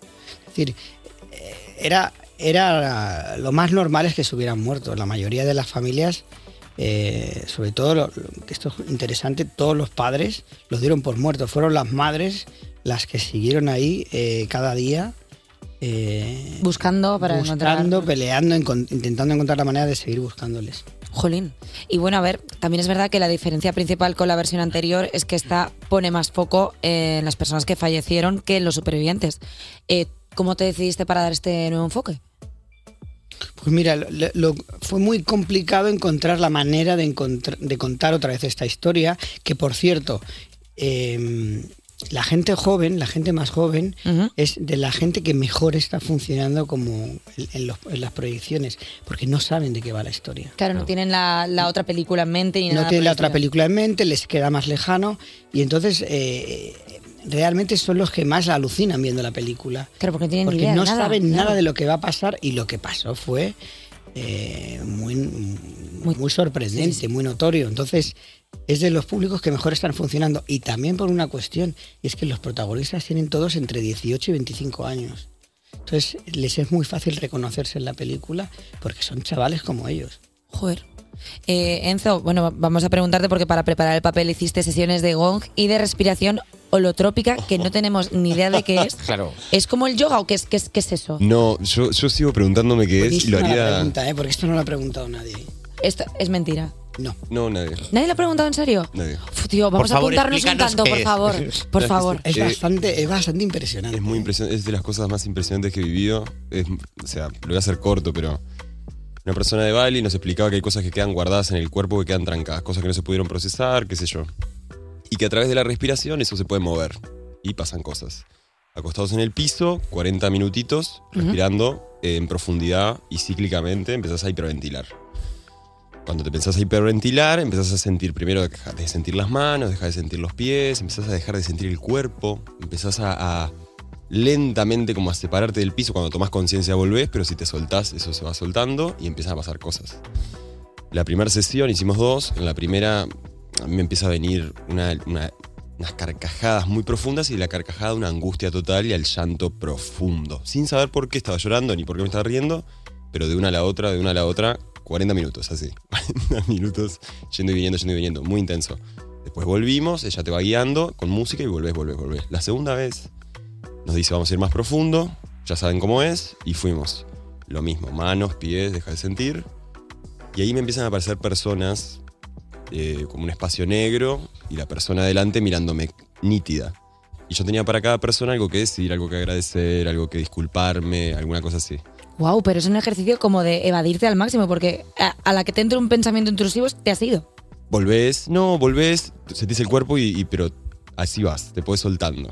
Eh, es muy es impresionante porque tú ves como las manos de los actores empiezan a, Uh, a- a- cosas. a tomar posiciones extrañas. Eh, eh, algunos lloraban, pero lloraban de alegría. Jolín. Lloraban de De alegría. todo. o sea, era, era una cosa muy, muy increíble. Es una, es una, no es una táctica para, para, para interpretar. No, no, es, no es algo que se haga en el cine. Pero fue una de las coach con la que yo he trabajado siempre, Laura Joe, que me habló de esta técnica y que, y que ella le había aplicado en, a la hora de dirigir actores. Me pareció muy interesante, sobre todo para que esas escenas en las que los actores están en momentos muy, muy duros, muy tensos. Por ejemplo, la primera noche o el, o el post-accidente, cuando después de que se estrella el avión, o la primera noche, que es la, la noche que pasan a 40 grados bajo cero sin estar preparados. Y entonces pasaron cosas muy interesantes. Hay una frase que a mí me encanta en la película, que hay uno de los actores que em- empieza, está intentando ayudar a, a- a uno de sus compañeros que se está desangrando y empieza a gritar, no quiero que se, no quiero que se muera, no quiero que se muera, no quiero que se vuelva, a mo- ¿cómo decía la frase? quiero que Dice, se muera no nunca quiero que más". se muera nunca más. Claro, no tiene ningún sentido esa frase, no quiero que se muera nunca más, pero es que estaba totalmente ido, ¿no? Entonces, este tipo de acercamiento tan realista, ¿no? Que realmente los actores estaban fuera de sí. Y a todo esto quiero decir que, y esto lo puedes decir tú que estabas allá, de que no era una experiencia traumática. Todos los que salían de hacer ese ejercicio salían con una sensación de felicidad. Sí. Bueno, la sensación es espectacular. Cuando volvés es una sensación de... No sé cómo explicarlo, pero es muy... Bueno, porque te dejas ahí todo, entiendo. O sea, que al final hay un punto en el que eh, Es un conectas. de soltar. Claro. de soltar eh, cosas que están dentro y, y que está bien que salgan. Entonces, era muy interesante aplicar esa técnica a la interpretación. Y, ese- y bueno, y otra cosa era lo del gong, Bueno, que era, mismo. era digno de verlo. Vamos a hacer una cosa. Vamos a escuchar una canción. eh, va- bueno, One Direction, Story of My Life, que a mí me gustaría seguir hablando de esta Story of My Life, pero bueno, no pasa nada. Y ahora volvemos y nos explicáis lo del gong. Cuerpos especiales De lunes a viernes de 7 a 11 y sábados y domingos de 8 a 10 de la mañana con Eva Soriano y Nacho García. en Europa FM. Y después de intentar venderles un par de ideas buenas que tenemos para hacer un corto, seguimos en Cuerpos Especiales con el director y el protagonista del peliculón La Sociedad de la Nieve, Juan Antonio Bayona y Enzo Bogrinchi. Eh, vale. Vamos a seguir con el- la conversación por donde íbamos. El gong. Lo Eh, del gong, sí. Enzo. Gustaría saber lo del gong. Bueno, uno, uno de nuestros compañeros, este, Agus, Agusdela, él hace sesiones de gong en su vida. Él- él- allá en Paysandú, en Uruguay, él hace sesiones de gong. Y un día apareció un gong. Explica lo que es una sesión de gong. Son, bueno, las sesiones son largas, en realidad se hacen sesiones hasta casi de seis horas. Sí. En este caso íbamos a hacer una sesión de una hora. Sí, porque en si pierdes seis vez. horas de rodaje, o sea, te matan los productores. En plan, y aparte explicándonos dónde está Tú nada con lo dile del dile a gong. un, dile a un productor, y ahora vamos a estar una hora tocando un gong. Claro, y soy un gong en una caravana, ya están otra vez con el gong. Y de nuevo, todos acostados en el piso, una hora, respirando lento y tranquilo, y las- el gong sonando que empieza cada vez que... avanza la sesión y aparece un golpe de gong, te empieza a vibrar todo el cuerpo. El sonido se acumula mucho, se empieza a, reverberar y se acumula y el cuerpo empieza a vibrar muchísimo y pasan cosas también loquísimas en el cuerpo. Esto no se hace normalmente. No, no, es- no es normal. Traer a un señor y tocar el gong durante una hora de rodaje no se hace. Pero era, era un proceso Necesario, ¿no? de exploración. Es decir, eh, tuvimos el lujo, yo ya lo planteé así, de, de- de tener un plan de rodaje largo, porque yo mm, me, me gusta mucho llegar a estos estados donde los actores eh, realmente eh, ya se desdibuja la, la interpretación y, Y son ellos viviendo son- la Son ellos viviendo una experiencia real que tú la captas con la cámara. Entonces me, habló de- me hablaron de la sesión del gong, de hecho en los ensayos hicimos una sesión y era muy interesante el, el- el estado en el que quedaban los actores después de estar una hora con, con una especie de, de sonidos muy potentes, porque era un gong gigante. O sea, Sí, no, era, no era un, un triangulito de ¿Y cómo llevas el gong hasta allí? O sea, quiero decir, porque Se lo trajo, se lo trajo el, el actor directamente de Montevideo. Gestionó, gestionó todo. Eh, es impresionante el estado que te queda y de ahí a la escena, de ahí a actuar. Te levantás de ese estado rarísimo y te vas para dentro del avión a... Y Juan, venga, Claro. que hay que grabar. Vámonos Venga, para adentro. Eh, ¿Tú llegaste a hacer alguna sesión de gong también? No, no, la verdad es que me quedé con muchas ganas de hacer la sesión de, de las respiraciones aleotrópicas, porque todo el mundo quedaba en un estado. Recuerdo, eh, nos- después de hacer la sesión estábamos todos los actores eh, reunidos en círculo. Entonces el primero que habló no paraba de llorar y entonces no podía hablar. Y entonces un momento que le preguntamos, eh, ¿cómo te sientes? Y él llorando dijo, estoy muy feliz. Oye, pues aquí en este programa igual tenemos que hacer Y una era de como, esas, y era como, era como una sensación de, de que les, les, les vaciaba. Y una cosa que fue impresionante era que le hicimos dos sesiones. Una más preparatoria, ¿no? Con, con- con profesionales, ¿no? Por, eh, y luego eso fue un jueves por la tarde. Y el viernes por la mañana volvimos a hacer otra sesión. Eh, en la primera sesión les preguntamos cómo te sientes, cómo estás. Y en la segunda sesión les dije, ¿cómo te sientes? Pero no me hables de, de- desde tu persona, háblame desde tu personaje.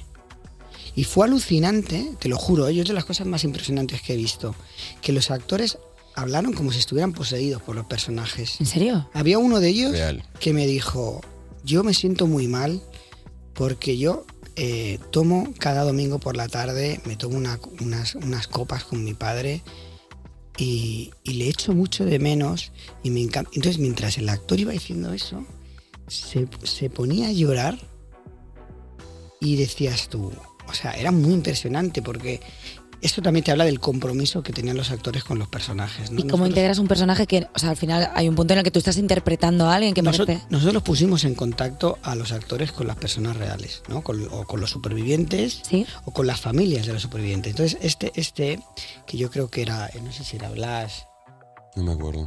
era uno de ellos que interpretaba a, a uno de los eh, uno de los que morían en la historia. Sí. Entonces, eh, él no había conocido a su personaje, había conocido a su familia. Entonces, este, el haber estado en contacto con ellos les había dado toda esta información. Y en ese momento él empieza a contar que eh, echa de mucho de menos a su padre, que toma cada domingo por la tarde un- unas copas con él y que echa mucho de menos esos momentos. Y mientras está contando eso, rompe en un llanto. Y era muy impresionante porque... es- Pues está viviendo su personaje. Estás haciendo un, un- un Claro, personaje. no eres tú, o sea, no eres tú. Ostras. Y eso se repitió con, con uno, uno- Bueno, Enzo fue espectacular, no vamos a hacer spoilers, pero, pero habló desde un lugar que era imposible no, no, no emocionarse viendo a los actores poseídos por los personajes. Y eso, entonces es esta cosa que es muy extraña, porque en un rodaje nunca tienes tiempo para hacer eso. Sí. Eh, tuvimos el, eh, el lujo de poder hacer esos siete meses de ensayo, hacer este tipo de experimentos. Una cosa muy interesante que la gente no sabe, pero cuando haces ensayos, eh, normalmente haces las secuencias de la película. Nosotros hacíamos las, que, las secuencias que no estaban en la película. Entonces, con eso creas una memoria de experiencias, ¿no? De, de, de- Enzo interpreta Numa, su mejor amigo era eh, Pancho Delgado. Entonces interpretábamos escenas que Pancho y Numa habían vivido eh, durante su vida que no estaban en la película. luego no estaban. Pero a la hora de afrontar el personaje. Yo lo que quiero es que hagan una película de la película. Claro. O sea, yo quiero que hagáis una película del rodaje, de verdad. Y de cómo estáis ahora, o sea, porque salir de esos personajes, o sea, al final cuando la cuando la experiencia es tan intensa, Mm. o sea, a, a ti, por ejemplo, a nivel actor, o sea, ¿cómo sales de un personaje así? O sea, porque quiero decir, porque no es fácil el viaje tampoco. No, para nada, te deprime. Cuando termina el rodaje te queda una- esa especie de vacío de que estuviste cuatro meses en eso, en esa historia, en esa, secu- en, esa rutina, cuatro meses, y de repente termina. Ya nadie te llama, nadie te necesita en set, no existe más el set, terminó. Te- yo me deprimí tanto que como 15 días que no. Yo, el no día entendí. que. El día. Ahora voy a contar una intimidad tuya, Enzo. Tener cuidado. Con tu por favor. permiso. Una intimidad es lo que más nos gusta en este programa. el día que acaba, el- el- Intimidades. el día que acaba el rodaje, Enzo, estábamos rodando la escena del avión y era una escena bastante mm, mecánica donde a él lo arrastraban por el suelo con unos cables en un croma, o sea, era una cosa como, digo, vaya, vaya, vaya, vaya mierda de plano va a acabar. un viaje tan impresionante, ¿no? Y entonces dije, dije, era- dije, no, no, no, necesito una secuencia en la que en la que Numa Enzo está leyendo una carta que, que dejó uno de los supervivientes y, y dije, puede ser Uno muy interesante. Uno de los muertos, Ujú. Arturo Nogueira, y pensé, puede ser muy interesante tener a Enzo eh, fil- filmándole leyendo esa carta, ¿no? Porque luego siempre en, en la- en el montaje puedes utilizar el texto de esa carta, o sea, eh, teníamos la posibilidad más, sí. de, de poder rodar escenas que después pudieran completar la película, ¿no? Era, era un rodaje donde estábamos abiertos totalmente, totalmente a, a- a lo inesperado, ¿no? Y por eso rodamos tanto material. Pero en verdad era una excusa para, para darle al pobre Enzo que se había hecho un viaje de siete meses de, de, de castings, dos meses de ensayo y 140 días de rodaje de golpe acabar con ese plano era un bajón. Y yo le dije, como, yo dije está. no, no, necesitamos un plano en el que él esté leyendo esa escena. Bueno, en el momento que dijimos corte, no sé, a Enzo, se, se vino abajo, o sea, se sacó todo el peso de encima. Y dijo, "Mira, el ya está". pobre, muy modesto, se- eh, nadie se fijaba en él, estaba en una esquinita del rodaje. Le, le- le vino todo, o sea, le vino todo. Y era, y era el poder sac- o sea, acabar y sacarse eso de encima, ¿no? Y fue, fue muy bonito. Eh, chicos, eh, muchísimas gracias por haber venido al programa, de verdad. O sea, tengo absolutamente unas ganas de ver la película que no puedo más. Y yo estoy pidiendo un gong para Amazon ya. Pues mira, la película se estrena este viernes en los cines. Mañana mismo. Pues mañana, mañana es viernes ya. Mañana es viernes ya. Qué bueno. Que es todo que el viene mundo de viaje vaya. de Uruguay, Juan Antonio, por eso. Yo no sé ni en qué día viene. Eh, Juana Antonio Bayona, Enzo Bogrinchi, muchísimas gracias por venir a presentar La Sociedad de la Nieve, que se estrena mañana en todos los cines. Eh, chicos, mucha suerte, que no la necesitáis porque lo estáis petando. Muchísimas gracias por estar con nosotros. Por favor, un placer. A vosotros. Despertar a un país no es una misión sencilla. Cuerpos especiales en Europa FM. Son las 9 y un minuto, las 8 y un minuto en Canarias. Yo soy Eva Soriano y estás escuchando la Academia Cuerpos Especiales. Así es, ahora mismo se respira tensión en el ambiente después de una semana llena de ensayos, de momentos emotivos y de una gala en la que las dos habéis estado brillantes. De verdad, sois las dos unas pedazo de artistas. No olvidéis eso, ¿vale? Ha llegado el momento de decidir cuál de las dos nominadas sigue con nosotros en el programa. El jurado ha decidido que la hora que seguirá en la Academia Cuerpos Especiales es la tercera hora de Cuerpos Especiales. Claro que sí, claro que sí. No estés triste segunda hora, esto no es el final, es el comienzo de todo. Y ahora sí, vamos con el sumario. ¿No sabes qué canciones escuchar mientras admiras tu flamante árbol de Navidad? Pues nos trae una playlist con las mejores canciones navideñas, chicas sobresaltadas. Son cuatro chavales, son colombianos y han venido a hablarnos de su nuevo EP llamado Antes de que amanezca, los chicos de Morat. Yo sé que te va a joder. Pues que no me joda. Que no, Claro, si lo no me lo si digas. me va a lo joder. sabes porque no me Claro, jodas. yo sé que te va a joder, es pues cállate. Claro que... Cuerpos especiales. Cuerpos especiales en Europa FM. No sabemos si se pueden hacer viajes en el tiempo, pero si te vas de viaje siempre conviene echarle un vistazo a El Tiempo con Eva Soriano. Hola niño, voy a deciros las condiciones climatológicas. Hoy es un día soleado porque no tenemos nube, pero sí hace frío y se puede cochipar. Me preguntaron si sabía alguna cosa. A tú sí, a tú, a cu, cu, cu. Ah, qué frío hace, porque baja la temperatura, incluso bajo cero a veces. ñaño, ñaño. Me refiero, me refiero solo de pensarlo. Todo, todo, todo, todo. Entendido nada. Eh, Quiero decir una cosa muy breve. Siento admiración por esta persona que estaba entrevistando a Juan Antonio Bayona.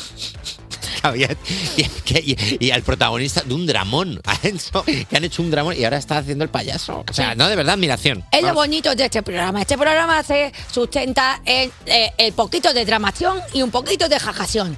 Entonces, es fácilmente salir de un sitio a otro, sobre todo si estás medicada como yo. Me están saliendo un estrías. poquito de disociación. Bien, niño. Bueno, venga, empezamos ya. Venga, vamos con la actualidad, con la actualidad de las 9. Eh, apagar los teléfonos móviles, porque mira, el Ministerio de Educación propone prohibir los móviles en primaria y secundaria. Yo solo quiero un perro salchicha. ¿Qué era lo que decía? Paulina Rubio, Paulina. Rubio. Ah, Miguel. La ministra de Educación, Pilar Alegría, ha planteado a las comunidades autónomas la prohibición de los teléfonos móviles en las clases. Eh, aunque aún tienen que llegar a un acuerdo oficial, la propuesta ha sido recibida de manera positiva en todas las comunidades y se reunirán en los primeros días de enero. Educación plantea esta medida tras varios meses de valoraciones y, sobre todo, tras el informe PISA que decía que el uso de móviles afecta al rendimiento de los estudiantes. Me hace mucha gracia como, como, como niños pequeños en plan, oye mamá, perdona, ¿me puedes dejar encender la vitro? No es, por, es solo por tener algo digital que tocar. Mamá, por favor, ¿puedo meter el dedo en el enchufe y cargarme? Mamá, porfa, ¿me dejas la revista a ver si se amplía la foto si la abro así rápido?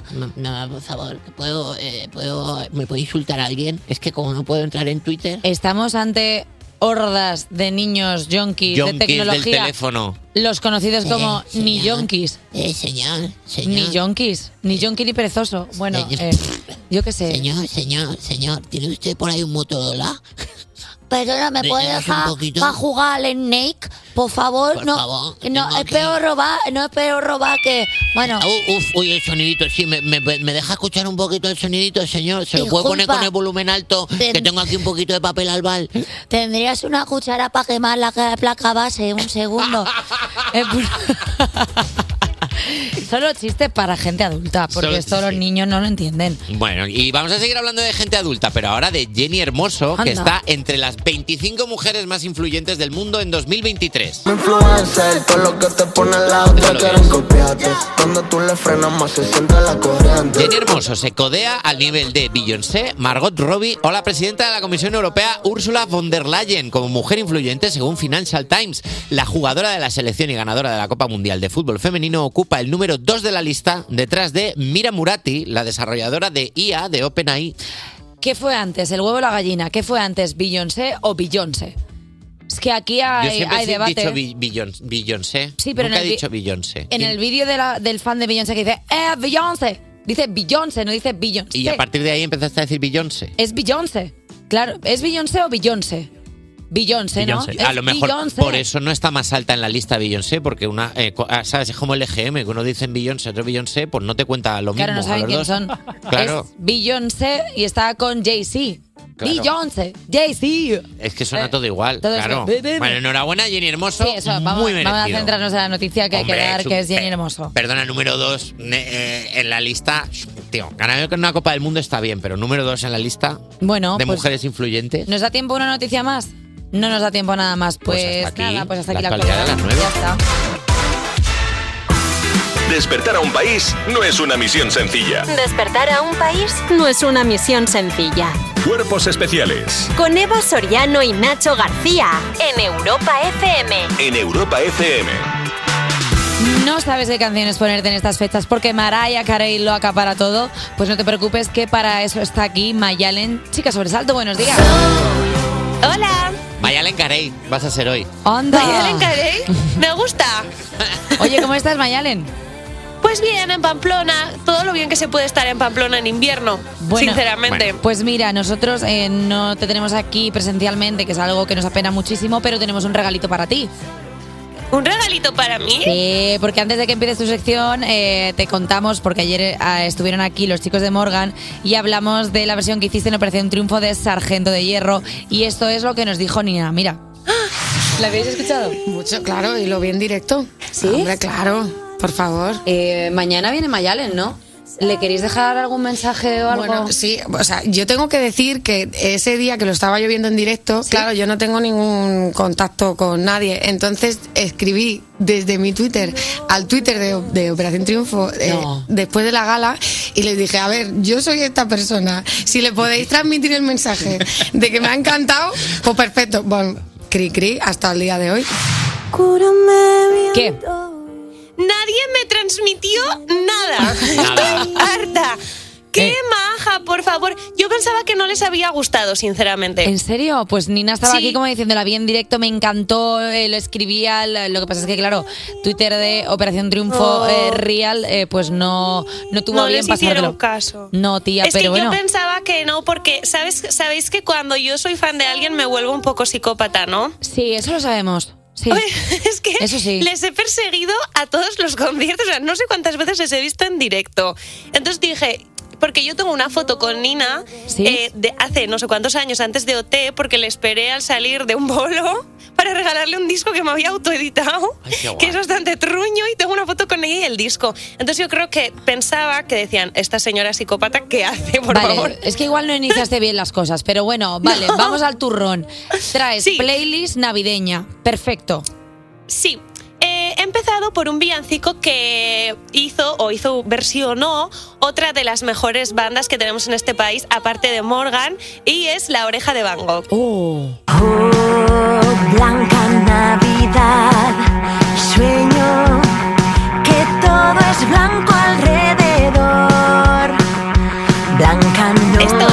buen villancico. Me gusta muchísimo La Oreja de Van Gogh y mi propósito de 2024 es hacer una canción con ellos. Oh, Eh, maravilloso. ¿Es oreja de Van Gogh eh, Amaya o Leire? Leire. Leire. Ah, es Leire. Es Leire, Sí, claro, sí, claro, esta es Leire. sí. 2021, yo quiero pedirles, por favor, Leire, Xavi, Aritz, eh, los demás, por favor. Por favor, que. Igual que te traemos el mensaje de Nina, si tú quieres dar- lanzarle mensajes a alguien, nos lo das. Somos correos ahora mismo. Vale, vale, me gusta muchísimo esto, por, sobre todo porque lo vais a hacer mejor que yo. Si por todo lo contrario no te gusta la Navidad, que puede ser, porque te juntas con gente, uy, no nos veíamos desde el año pasado, por algo será, cariño, que no quedamos. Eh, no sé, ¿por qué tengo que estar aquí comiendo esta cosa con esta persona? Pues hay una película mitiquísima, para mí es historia, y obviamente es El Grinch, y esto es Eres malo. Eres malo, señor Grinch. Mezquino y cruel. Fíjate Cariño. que el rugido ha sido un poco como el rugido que hemos tenido nosotros en el programa primera hora, que era un poco. Ay, Una No, cosa pero así. esto, esto suena a canción que va a coger Eva y nos la va a estar cantando toda la puñetera semana. ¿Qué dices? Eres Te sí, hombre, te pega todo. No, Mira, no. Es malo. Es increíble. Su- ¿Qué es- tal vas con lo de los patitos, Eva? ¿Ya se te ha pasado? Sí, porque a mí me duran las cosas dos días. ¿No ves que tengo la memoria de un pez? Entonces me dura muy poquito. A mí ahora, ahora estoy con un zorro que baila en alemán. Ya te lo enseñaré. encanta. Estoy con esa movida Vale. ahora. Muy bien. Eh, ¿Sabéis de quién no podemos olvidarnos en Navidad? ¿De Porque quién? es muy importante. ¿De quién? De la gente conspiranoica. Uf, sobre todo. Porque en Navidad es como que se les remueve todo, ¿no? De repente el mundo va a acabar, los extraterrestres van a venir, la nave nodriza y así. Lo típico. Entonces ellos, que sí, ellos no tienen la culpa de ser los únicos que entienden el mundo. O sea, pobres. Eh, así que decido dedicarles una canción y es Los Anillos de Alción de la Casa Azul. En plena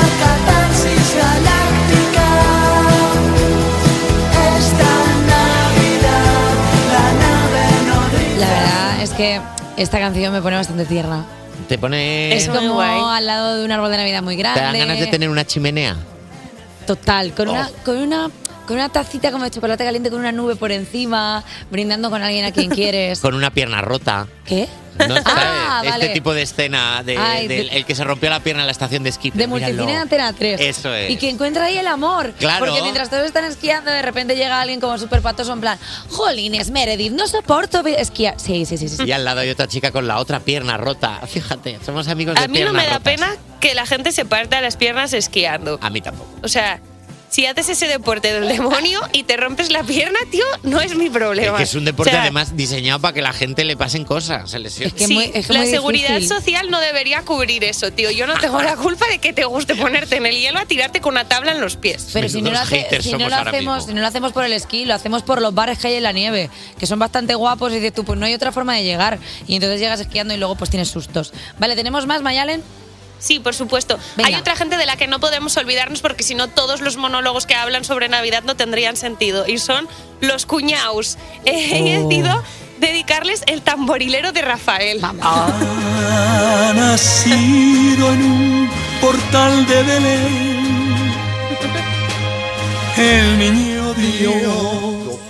Un villancico como los de toda la vida para ellos, que les gusta. Eh, Eh, espera, disculpadme, que no caiga en el olvido ese gran anuncio de la lotería de la la la la la la la la. Por favor. Que nadie lo olvide en este santo país, cultura pop. La la la la la la la la. Que era como va a venir, eh, lo decían las madres, va a venir Rafael por la noche y te va a llevar, ¿sabes? Como si Te fuera va a el nombre quitar los décimos. Luego ahora ya no, ahora ya se, pues ya es otra persona. Ahora se peina distinto. Eh, para terminar, eh, quiero hacer un alegato y es que los mejores regalos son los que te haces tú, porque tú sabes lo Bravo. que quieres Dilo, y tu reina. familia que sí. normalmente no. Entonces yo he decidido dedicarme a mí misma un villancico de una de mis bandas favoritas del mundo mundial, que no he podido acoser, pero porque no viven en España. Son Wizard y esto es The Christmas Song. Mayalen,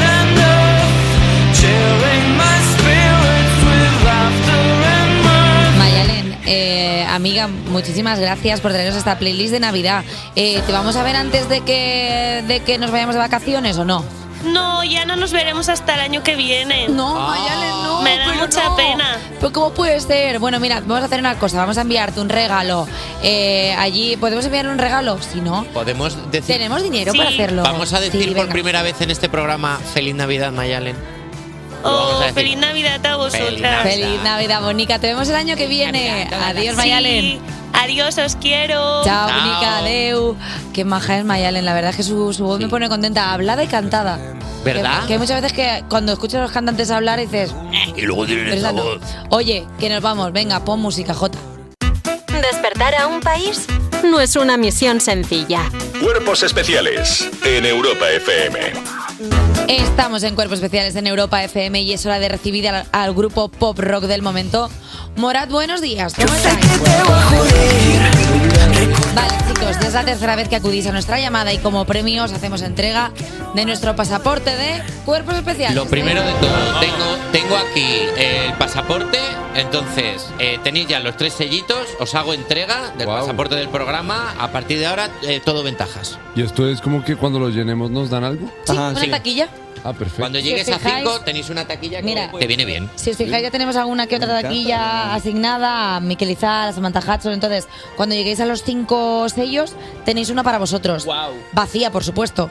Entonces, ver qué hay dentro de estas o no? O podemos como enviar cosas. Claro, podéis enviar lo que queráis. A ver, ahora mismo no hay muchas cosas. O sea, Samantha, por ejemplo, tiene un vaso de chupito con unas tetas. Eh, Miquel Izal, pues tiene. Pues Miquel Izal no dejó nada. Vaya con Miquel, ¿eh? ¿Cómo es? Eh, Nos pero ha dejado vamos, vacíos. Podéis dejar vacíos, pero podéis dejar lo que queráis, que eso está bien. Tener una taquilla en el centro es muy práctica para, yo que sé, pues para paquetería. Claro. ¿Dónde lo dejan? Pues donde la taquilla o yo Claro, te sé, viene bien ahí. Igual una muda limpia en el centro os viene bien. Sí, siempre, siempre. Para lo que sea, vosotros que estáis siempre de viaje, pues tener encantó. aquí ropa o algo así os viene bien. Bueno, ¿Cuándo es la siguiente? A por las 5 vamos. Pues venga, vamos a por las 5, pero primero vamos a presentar por qué habéis venido esta vez. Y es que antes de que amanezca es vuestro último EP y nuestro modo de trabajar, eh, y bueno, y nuestro modo de trabajar, que es antes de que amanezca. No he entendido el chiste yo a mí misma. Eh, Porque venimos aquí antes de que amanezca. Claro. Igual estamos en pesos, está siendo un día largo. un poco, ¿verdad? sí. ¿Estáis nerviosos por el lanzamiento de mañana, chicos? Emocionados. Sí. Es el último, la última canción de las seis que tiene el EP. Y la verdad sentimos que la gente ha recibido muy bien todas las canciones y que esta última en particular como que también se podría decir que es un poco como un pequeño adelanto de lo que podría ser lo siguiente que se viene de Morat. Entonces la gente Está como expectante, en plan, a ver qué sale. tal cual, Se llama tarde porque es el último en salir. Porque salió tarde, se supone que salía el primero, pero Se retrasó. No podemos poner tarde porque no sale hasta mañana, pero no nos podéis adelantar algo, no nos podéis tararear o hacer un tráiler de la canción. Sí, a ver, bueno, igual no sé si tengamos un, un cachito que lo podamos poner en cualquier caso. A ver. ¿Puedes poner un trozo de ese celular? A ver, yo creo que desde el móvil sí porque... Hombre, esto es primicia. Porque discográfica. Mira, vamos a hacer una cosa, chicos. Esperad, espectacular. que se lo manden a J Music, J saluda para que parezca que. Ah, no tienes micro, vale. Y J la muñeco. filtra, la filtra. Claro, y ya te lo y pone- lo filtra y lo metemos eh, Eso. luego. Venga, perfecto. Uf, qué bien, primicia aquí Pero otra sin vez. avisar, sin avisar, que la gente tenga que estar pendiente. Así de pronto, ¡tin! la bota. Espera un momento en la línea, estamos trabajando para ustedes. Mantenemos, mantenemos increíble el hype porque así vamos haciendo la entrevista y la gente. Pero ¿cuándo van a poner el adelanto? Bien, bien, bien, bien. Somos eh, increíbles. Perfecto. Vale, pues vamos a seguir con la entrevista porque si no está, estaría rarísimo ahora rellenar 10 minutos en silencio. No se nos hace tarde, se nos hace tarde. Ya está. Pero se puede poner en. Lo tienen ellos en el móvil, ¿no? Mejor. Ponlo- así. ponlo en el Venga, micrófono desde venga, el ya móvil, está, en venga, primicia. De la Vamos. a poner hasta antes del coro. Venga, vamos a escuchar en primicia, desde el móvil, tarde de Morat. ese vicio de seguirte de tener un mensaje listo, por si acaso me llega algún indicio de que tú ya estás sola. Quiero que sepas que aún existo y decirte. Vale, eh, yo creo que incluso antes de salir la canción ya estáis cobrando, porque estos son derechos, ¿no? Algo así. Claro, claro. O sea, solo con este fragmento y ya está. Mira la discográfica que contenta, en plan. Que la pongan, que la pongan. Y luego poner la canción así en el micrófono le da un puntillo como de vinilo que mola. ¿Habéis pensado en conciertos enteros así, solo vosotros callados poniendo todo? Mirando a la gente. Un concepto real, ¿no? Es un concepto, de verdad, os lo regalamos ahí. Oye, chicos, en el EP también tenéis un tema en inglés con James TW. TY, diría yo. TW, Eh, TW. Bueno, TY me gusta, pero guay no tiene nada. Bueno, que se titula Someone I Used to Know y suena así. I don't wanna mess it up when everything feels right. Say the words that lead to those same fights that I had with someone I used to know. I don't wanna Em, James T. Double B. ¿Era alguien a quien soléis conocer o no? Sí, la verdad, tenemos un gran cariño con James. Por eso lo hicimos al final, porque ¿Sí? hacer una, una canción en inglés sabemos que tiene muchas, muchos matices y sobre todo que hoy por hoy sabemos que el español es suficientemente fuerte como para que los artistas no tengan que hacer Que canciones en sí, inglés. claro. Entonces era doblemente delicado hacer una canción en inglés y no la hubiéramos hecho por lo menos nuestra primera vez si no hubiera sido así de orgánico y era literalmente porque habíamos tenido una gran experiencia con James y, y lo queremos un montón y es un tipazo y, y nos fue muy bien componiendo la canción con él. Sí, que no fue como algo buscado, como vamos a hacer algo en inglés, sino que fue Exactamente. como algo orgánico de vamos a hacerlo con él y ha salido este pedazo de temazo. Oye, este pelo sacáis entre el cuarto y el quinto disco. ¿Eso es porque necesitáis hacer una transición o es que os sobran los temazos? No, es 100%, es 100% el tema de la transición. En el pasado habíamos hecho... en, el, en el pasado habíamos hecho versiones... ex- lo que pasa es que, a ver, eh, es complicado como hoy en día la música, porque antes uno sacaba un disco y giraba y, y te olvidabas de todo hasta que te volvías a encerrar y hacías, hacías otro disco. Hoy en día hay que estar sacando música constantemente. que es como muy... Un poquito más de asiduidad. Sí. Sí, ¿no? O sea, como que de repente eh, la industria musical es como todo el rato sacar cosas, sacar cosas para estar todo el rato produciendo. ¿Os da un poco de vértigo esa forma de trabajar? Demasiado. Nosotros, por, si por nosotros fuera, nosotros haríamos un disco y nos encerraríamos dos años después a hacer el siguiente y así. Pero hoy en día toca estar sacando música pues más frecuentemente y estos versiones extendidas, EPs, singles y cosas son como pues, maneras de mantenerse activo. Y sí que es verdad que este P, por ejemplo, eh, tiene canciones que son un poco pues de diferentes géneros, son un poco de su padre y de su madre. Eh, ¿Os pusisteis en modo dibujo libre a ver qué sale y salió esto? Sí, sí, un poco. Digamos que la idea, la idea, a ver, ¿cuál es el tema? Por- porque lo que decía Isa es verdad. Por general, uno lo que hacía era, ok, sacamos un disco, como toca seguir can- sacando canciones de alguna manera, vamos a hacer una versión extendida del disco y digamos que la idea era como ok, le damos nueva música al concepto del disco para que la gira que estamos haciendo del disco tenga un poquito más de vida. De ¿no? recorrido, claro. Exacto.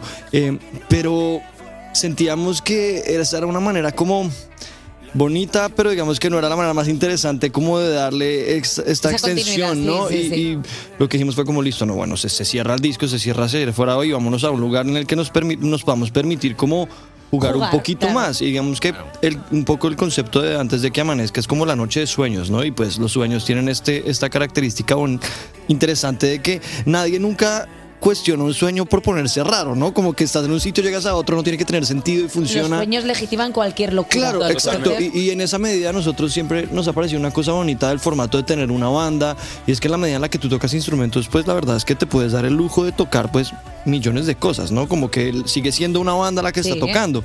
Entonces pues la idea era que estas seis canciones pudieran jugar a ser totalmente distintas. Entonces, no sé, tienes la primera que sacamos que era feo, que era más rock and rollera. Y luego tienes una que se llama Nunca Volvieron, que son ritmos más latinos. Luego una balada en inglés con James. Sí, luego que tiene... Sí, es un poco como... lo que habéis querido.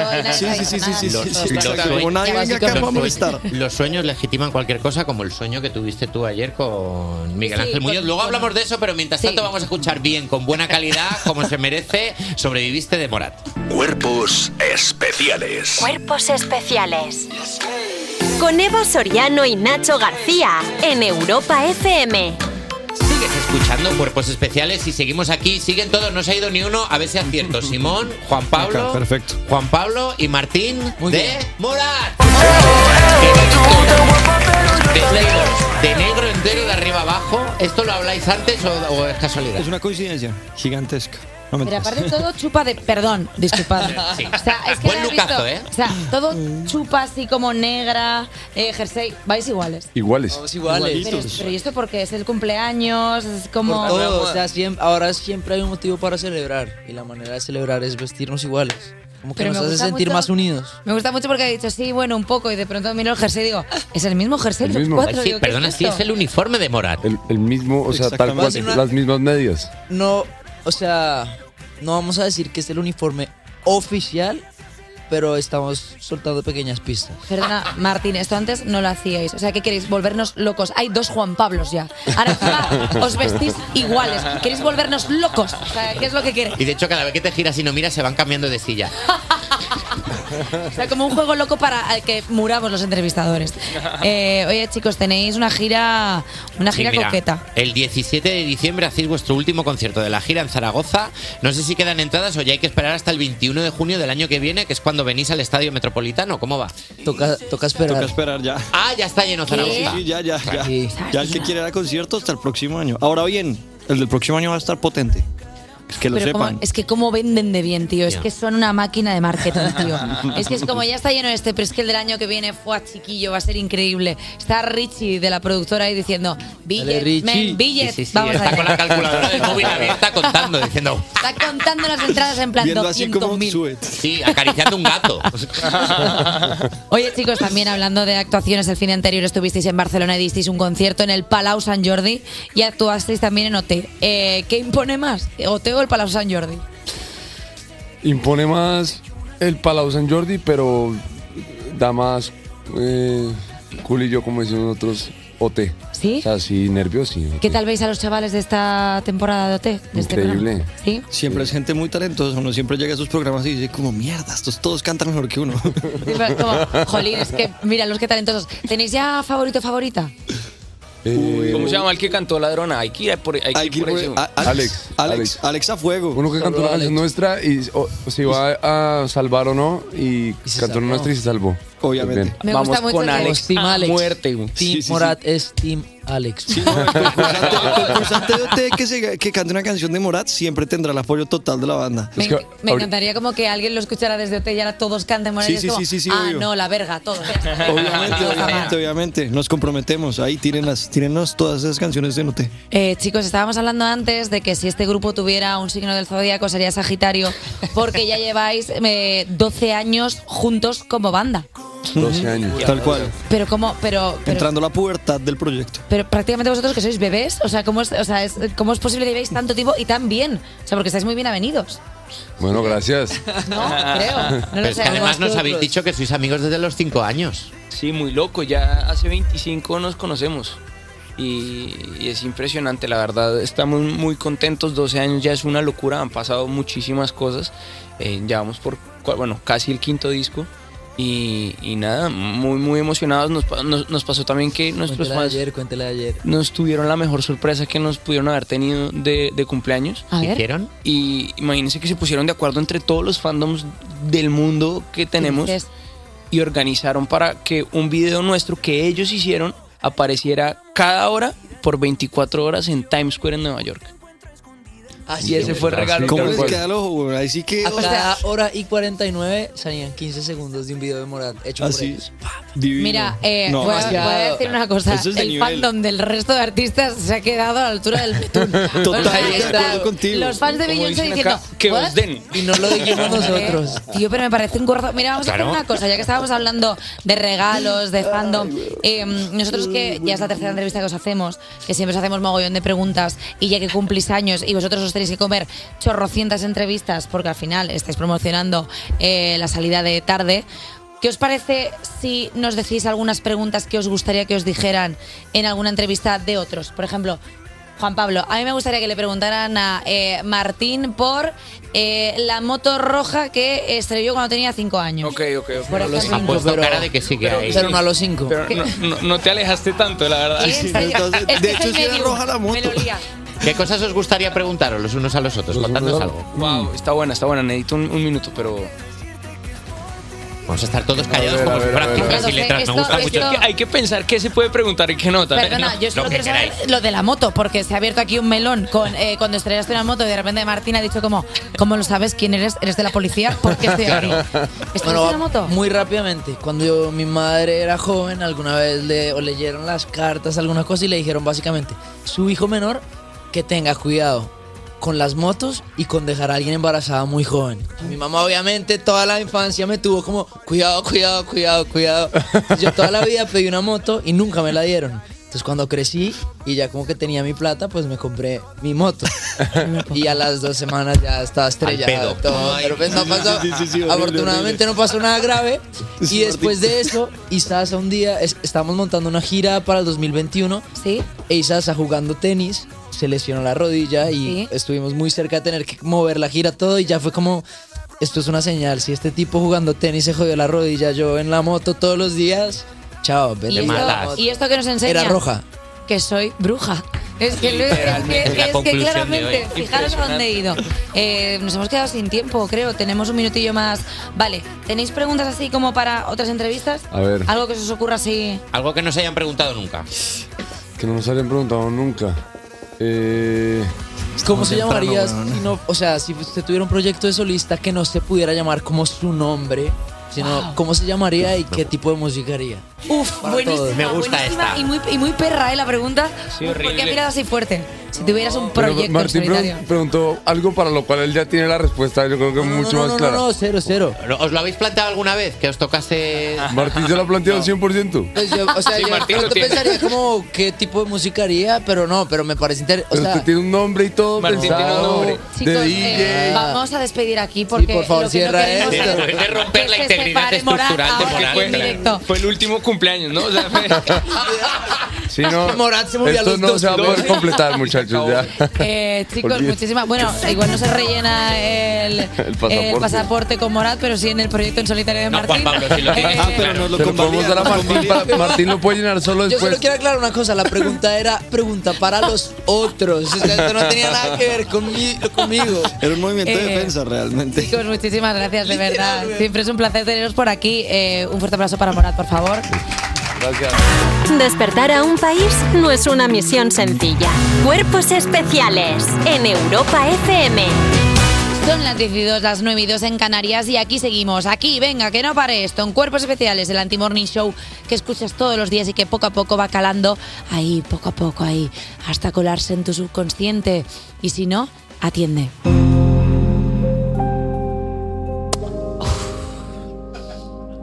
¿Qué ves en esta imagen, Nacho? Pues vamos a ver, parece un- algún tipo de animal volador, una polilla, una mariposa o Eh, pero, espera, ¿es un payaso con un turbante?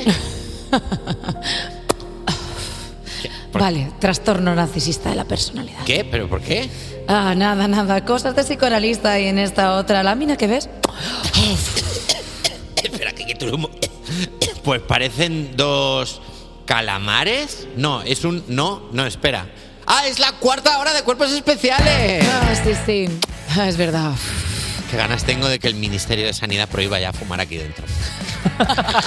Qué ganas tengo, de verdad. Qué ganas tengo. Qué Oye, ganas ¿y esa sombrita de aquí sabes de qué tiene cara? Esta sombrita, esta sombrita de aquí abajo tiene cara de ser J Music. Hola, ¿qué pasa? ¿Cómo estamos? Borrándose. ¿Qué tal, J? Es que el lenguaje no verbal de Basoriano es aún mejor No verbal, que la ¿eh? comedia que Y hace con el verbal. poco explícito. Sí, no sabía muy bien a qué te referías si estabas lavando los dientes. Oye, vamos a poner un poquito de música y en nada nos vamos a las redes sociales, pero antes es que llega nuestro segundo pelirrojo favorito, que no es Dani Piqueras, es Ed Sheeran, Vale. con Bad Habits. Cuerpos especiales. Cuerpos especiales en Europa FM. Escuchando Cuerpos Especiales y ahora toca esa sección que quema más que la canción Campanitas del Lugar en una función escolar de Navidad. ¡Paso, que voy ardiendo! ¿Campanitas de Navidad? Campanitas, de- campanitas del Lugar, pone aquí. Campanitas del lugar. ¿Cuál es He campanitas? dicho, pues será una canción que no conozco. Al ser yo imbécil, siempre que leo algo que no entiendo, digo, pues será que no lo conozco.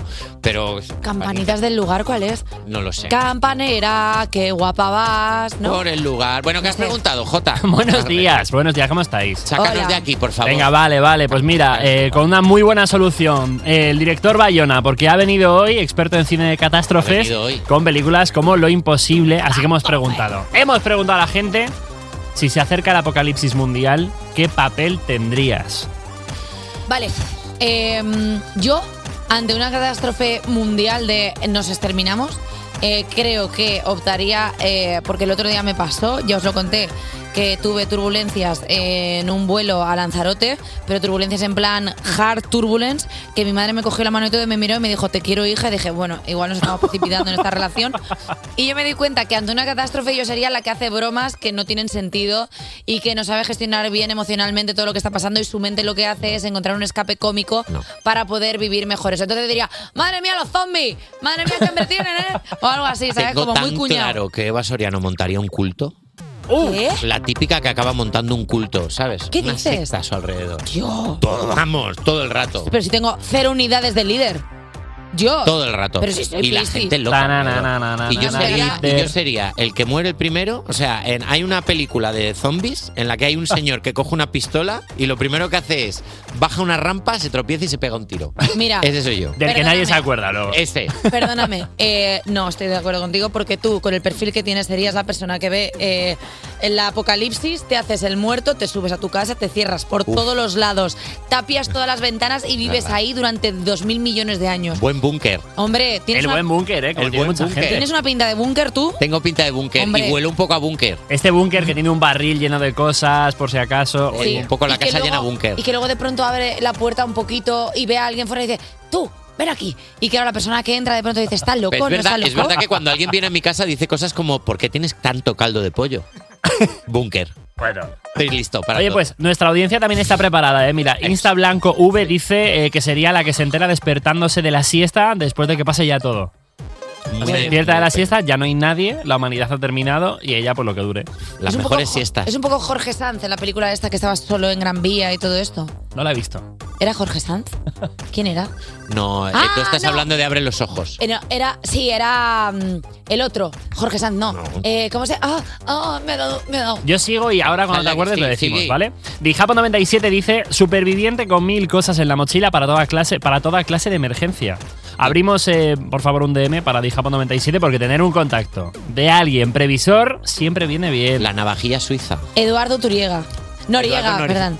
Eduardo Turiega. Mira, nos está pasando en esta cuarta hora una cosa que es que el, el cable del cerebro está ya pelado. Entonces ahora mismo nuestros cerebros son ya un cable solo de cobre, sin nada de recubrimiento alrededor y ya es que no Mi cerebro está haciendo así como... Campanitas del lugar, Eduardo Turiega, o sea, ya es imposible. Entonces, sigue, Mira, pod- sigue tú, Jota. Podemos titular este programa como... Hoy, sobre este programa de Cuerpos Especiales. Cuerpos Especiales. El rigor. El rigor. O sea, hoy está siendo el rigor. El rigor de Maxis Ca- Cagual, que dice que él sería vivir lo que me queda a lo GTA. Estaría guapísimo eso, ¿eh? Dices, oye, que soy el último. Bueno, pues a destrozar, a coger coches. A mí me ha pasado de jugar tanto al GTA que luego me cuesta ir por la calle porque tengo la sensación de que un coche lo cojo. ¿Qué os ¿Cuál? pasa? La- Cuando la- juegas tanto al GTA que dices, quita. Triángulo. Sí, sí, triángulo. Para adentro. Eso le pasó a, a Juan José Ballesta, que creía que estaba en el GTA. No le pasó de tanto jugar, dijo, pues le atraco a mi amigo. Y le, Mira, Nata. Mariscal dice, ninguno, espero no ser la culpable. Bueno, esperemos que Nata Mariscal eh, curre haciendo Excel en una oficina, no trabaje en una central nuclear, porque a lo mejor es esta. Eh, eso me he equivocado de producto y he echado ácido clorhídrico. Sí, ácido clorhídrico. Discúlpame, Jota, ¿la puedes volver a poner otra vez un poquito? Solo un poquito. Eh, eso me he equivocado. Porque entra como un abejorro. Eh, eso me- eh, eh, Entra Sí, me gusta, me gusta. por la ventana. Un abejorro. Eh, ¿Tienes más? Tengo más, tengo más. Nuestros compis de Tómatelo Menos en Serio que nos dicen que en un apocalipsis serían los que morirían al principio del todo, te quitarían el puesto de Nacho, en las primeras catástrofes que anticiparían el fin del mundo. Oye, pero con alegría y optimismo de librarse del resto, ¿eh? Mira, pero ni el apocalipsis impide que esta noche abra el bar de, Tómano- de Tómatelo Menos en Serio, porque Chenoa ha invitado a su amiga Masi a hablarnos de su papel en Berlín y de las posgalas de OT. Les acompañarán Samantha Valentines y Marian, la Kinky, así que ya sabes el mejor plan, a la una de la madrugada en Europa FM. Bueno, el mejor plan, o irte a dormir para escuchar mañana cuerpos especiales, que siempre barremos para otros sitios y luego ellos no barren Claro. para la casa. Lo- Ah, están nosotros ellos luego diciendo, están ellos Hombre, diciendo a las 7 de la mañana todo el mundo a escuchar nada. especiales. A lo nadie mejor sí. dice nada, somos la hermana fea de Cenicienta, que, tiene los pies así de gordos y nadie le hace caso. Pues venga. Pues músicas. Pues muchas gracias, chicos. Vamos a poner un poquito de música. ¿Qué, con- qué tú tienes? ¡Guapo! ¡Uy, qué bajo! Eres más guapo que todas las cosas. Que es verdad que se les ha Que te cojo el bigotillo ese por los lados. Cuerpos especiales. Porque despertar a un país no es una misión sencilla. Haciendo palmas este cuerpo que acaba, que dice, que dice, bate que bate, el chocolate, bate que bate, venga a tu casa que ya no hay más debate, bueno que Jota, ¿qué pasa ahí? ¿Cómo se nota quién no viene los viernes a trabajar y no digo nada? tan feliz. O sea, está Lilo, tan Lilo. feliz que a mí me siento un poco mal. Bueno, a ver, pues, eh, ¿qué hago? No te sientas mal por sentirte mal, Es porque que está hasta, no pasa senta- nada. ¿eh? está hasta sentada como si fuera una tumbona esto. Discúlpame. Una falta de respeto. Yo no tengo la culpa que justamente mi podólogo solo me dé hora los viernes y tenga que ir para limarme el juanete, que es A las grandísimo. 7 a las 7 de la mañana te da ahora el podólogo. Sí, está. Sí, sí, sí, sí. Es un podólogo nuevo que se llama Septums Marion. Wow. ¿Quién viene mañana? Bueno, ¿quién viene mañana? Mañana viene Inés Hernán que nos va a hablar de su show Payasos y Fuego con Ignatius, que van a tener una Muy cita con la gente de Madrid dentro de muy poquito y nos lo va a contar aquí. Pues qué bien. Pues, Ok. pues otra invitada que te pierdes, Eva Soriano. Pásalo muy bien. Ten buen fin de semana y adiós. El fin de semana me lo meto por el culo. Nos vamos, favor. Lilo, li, perdón. Mañana, adiós.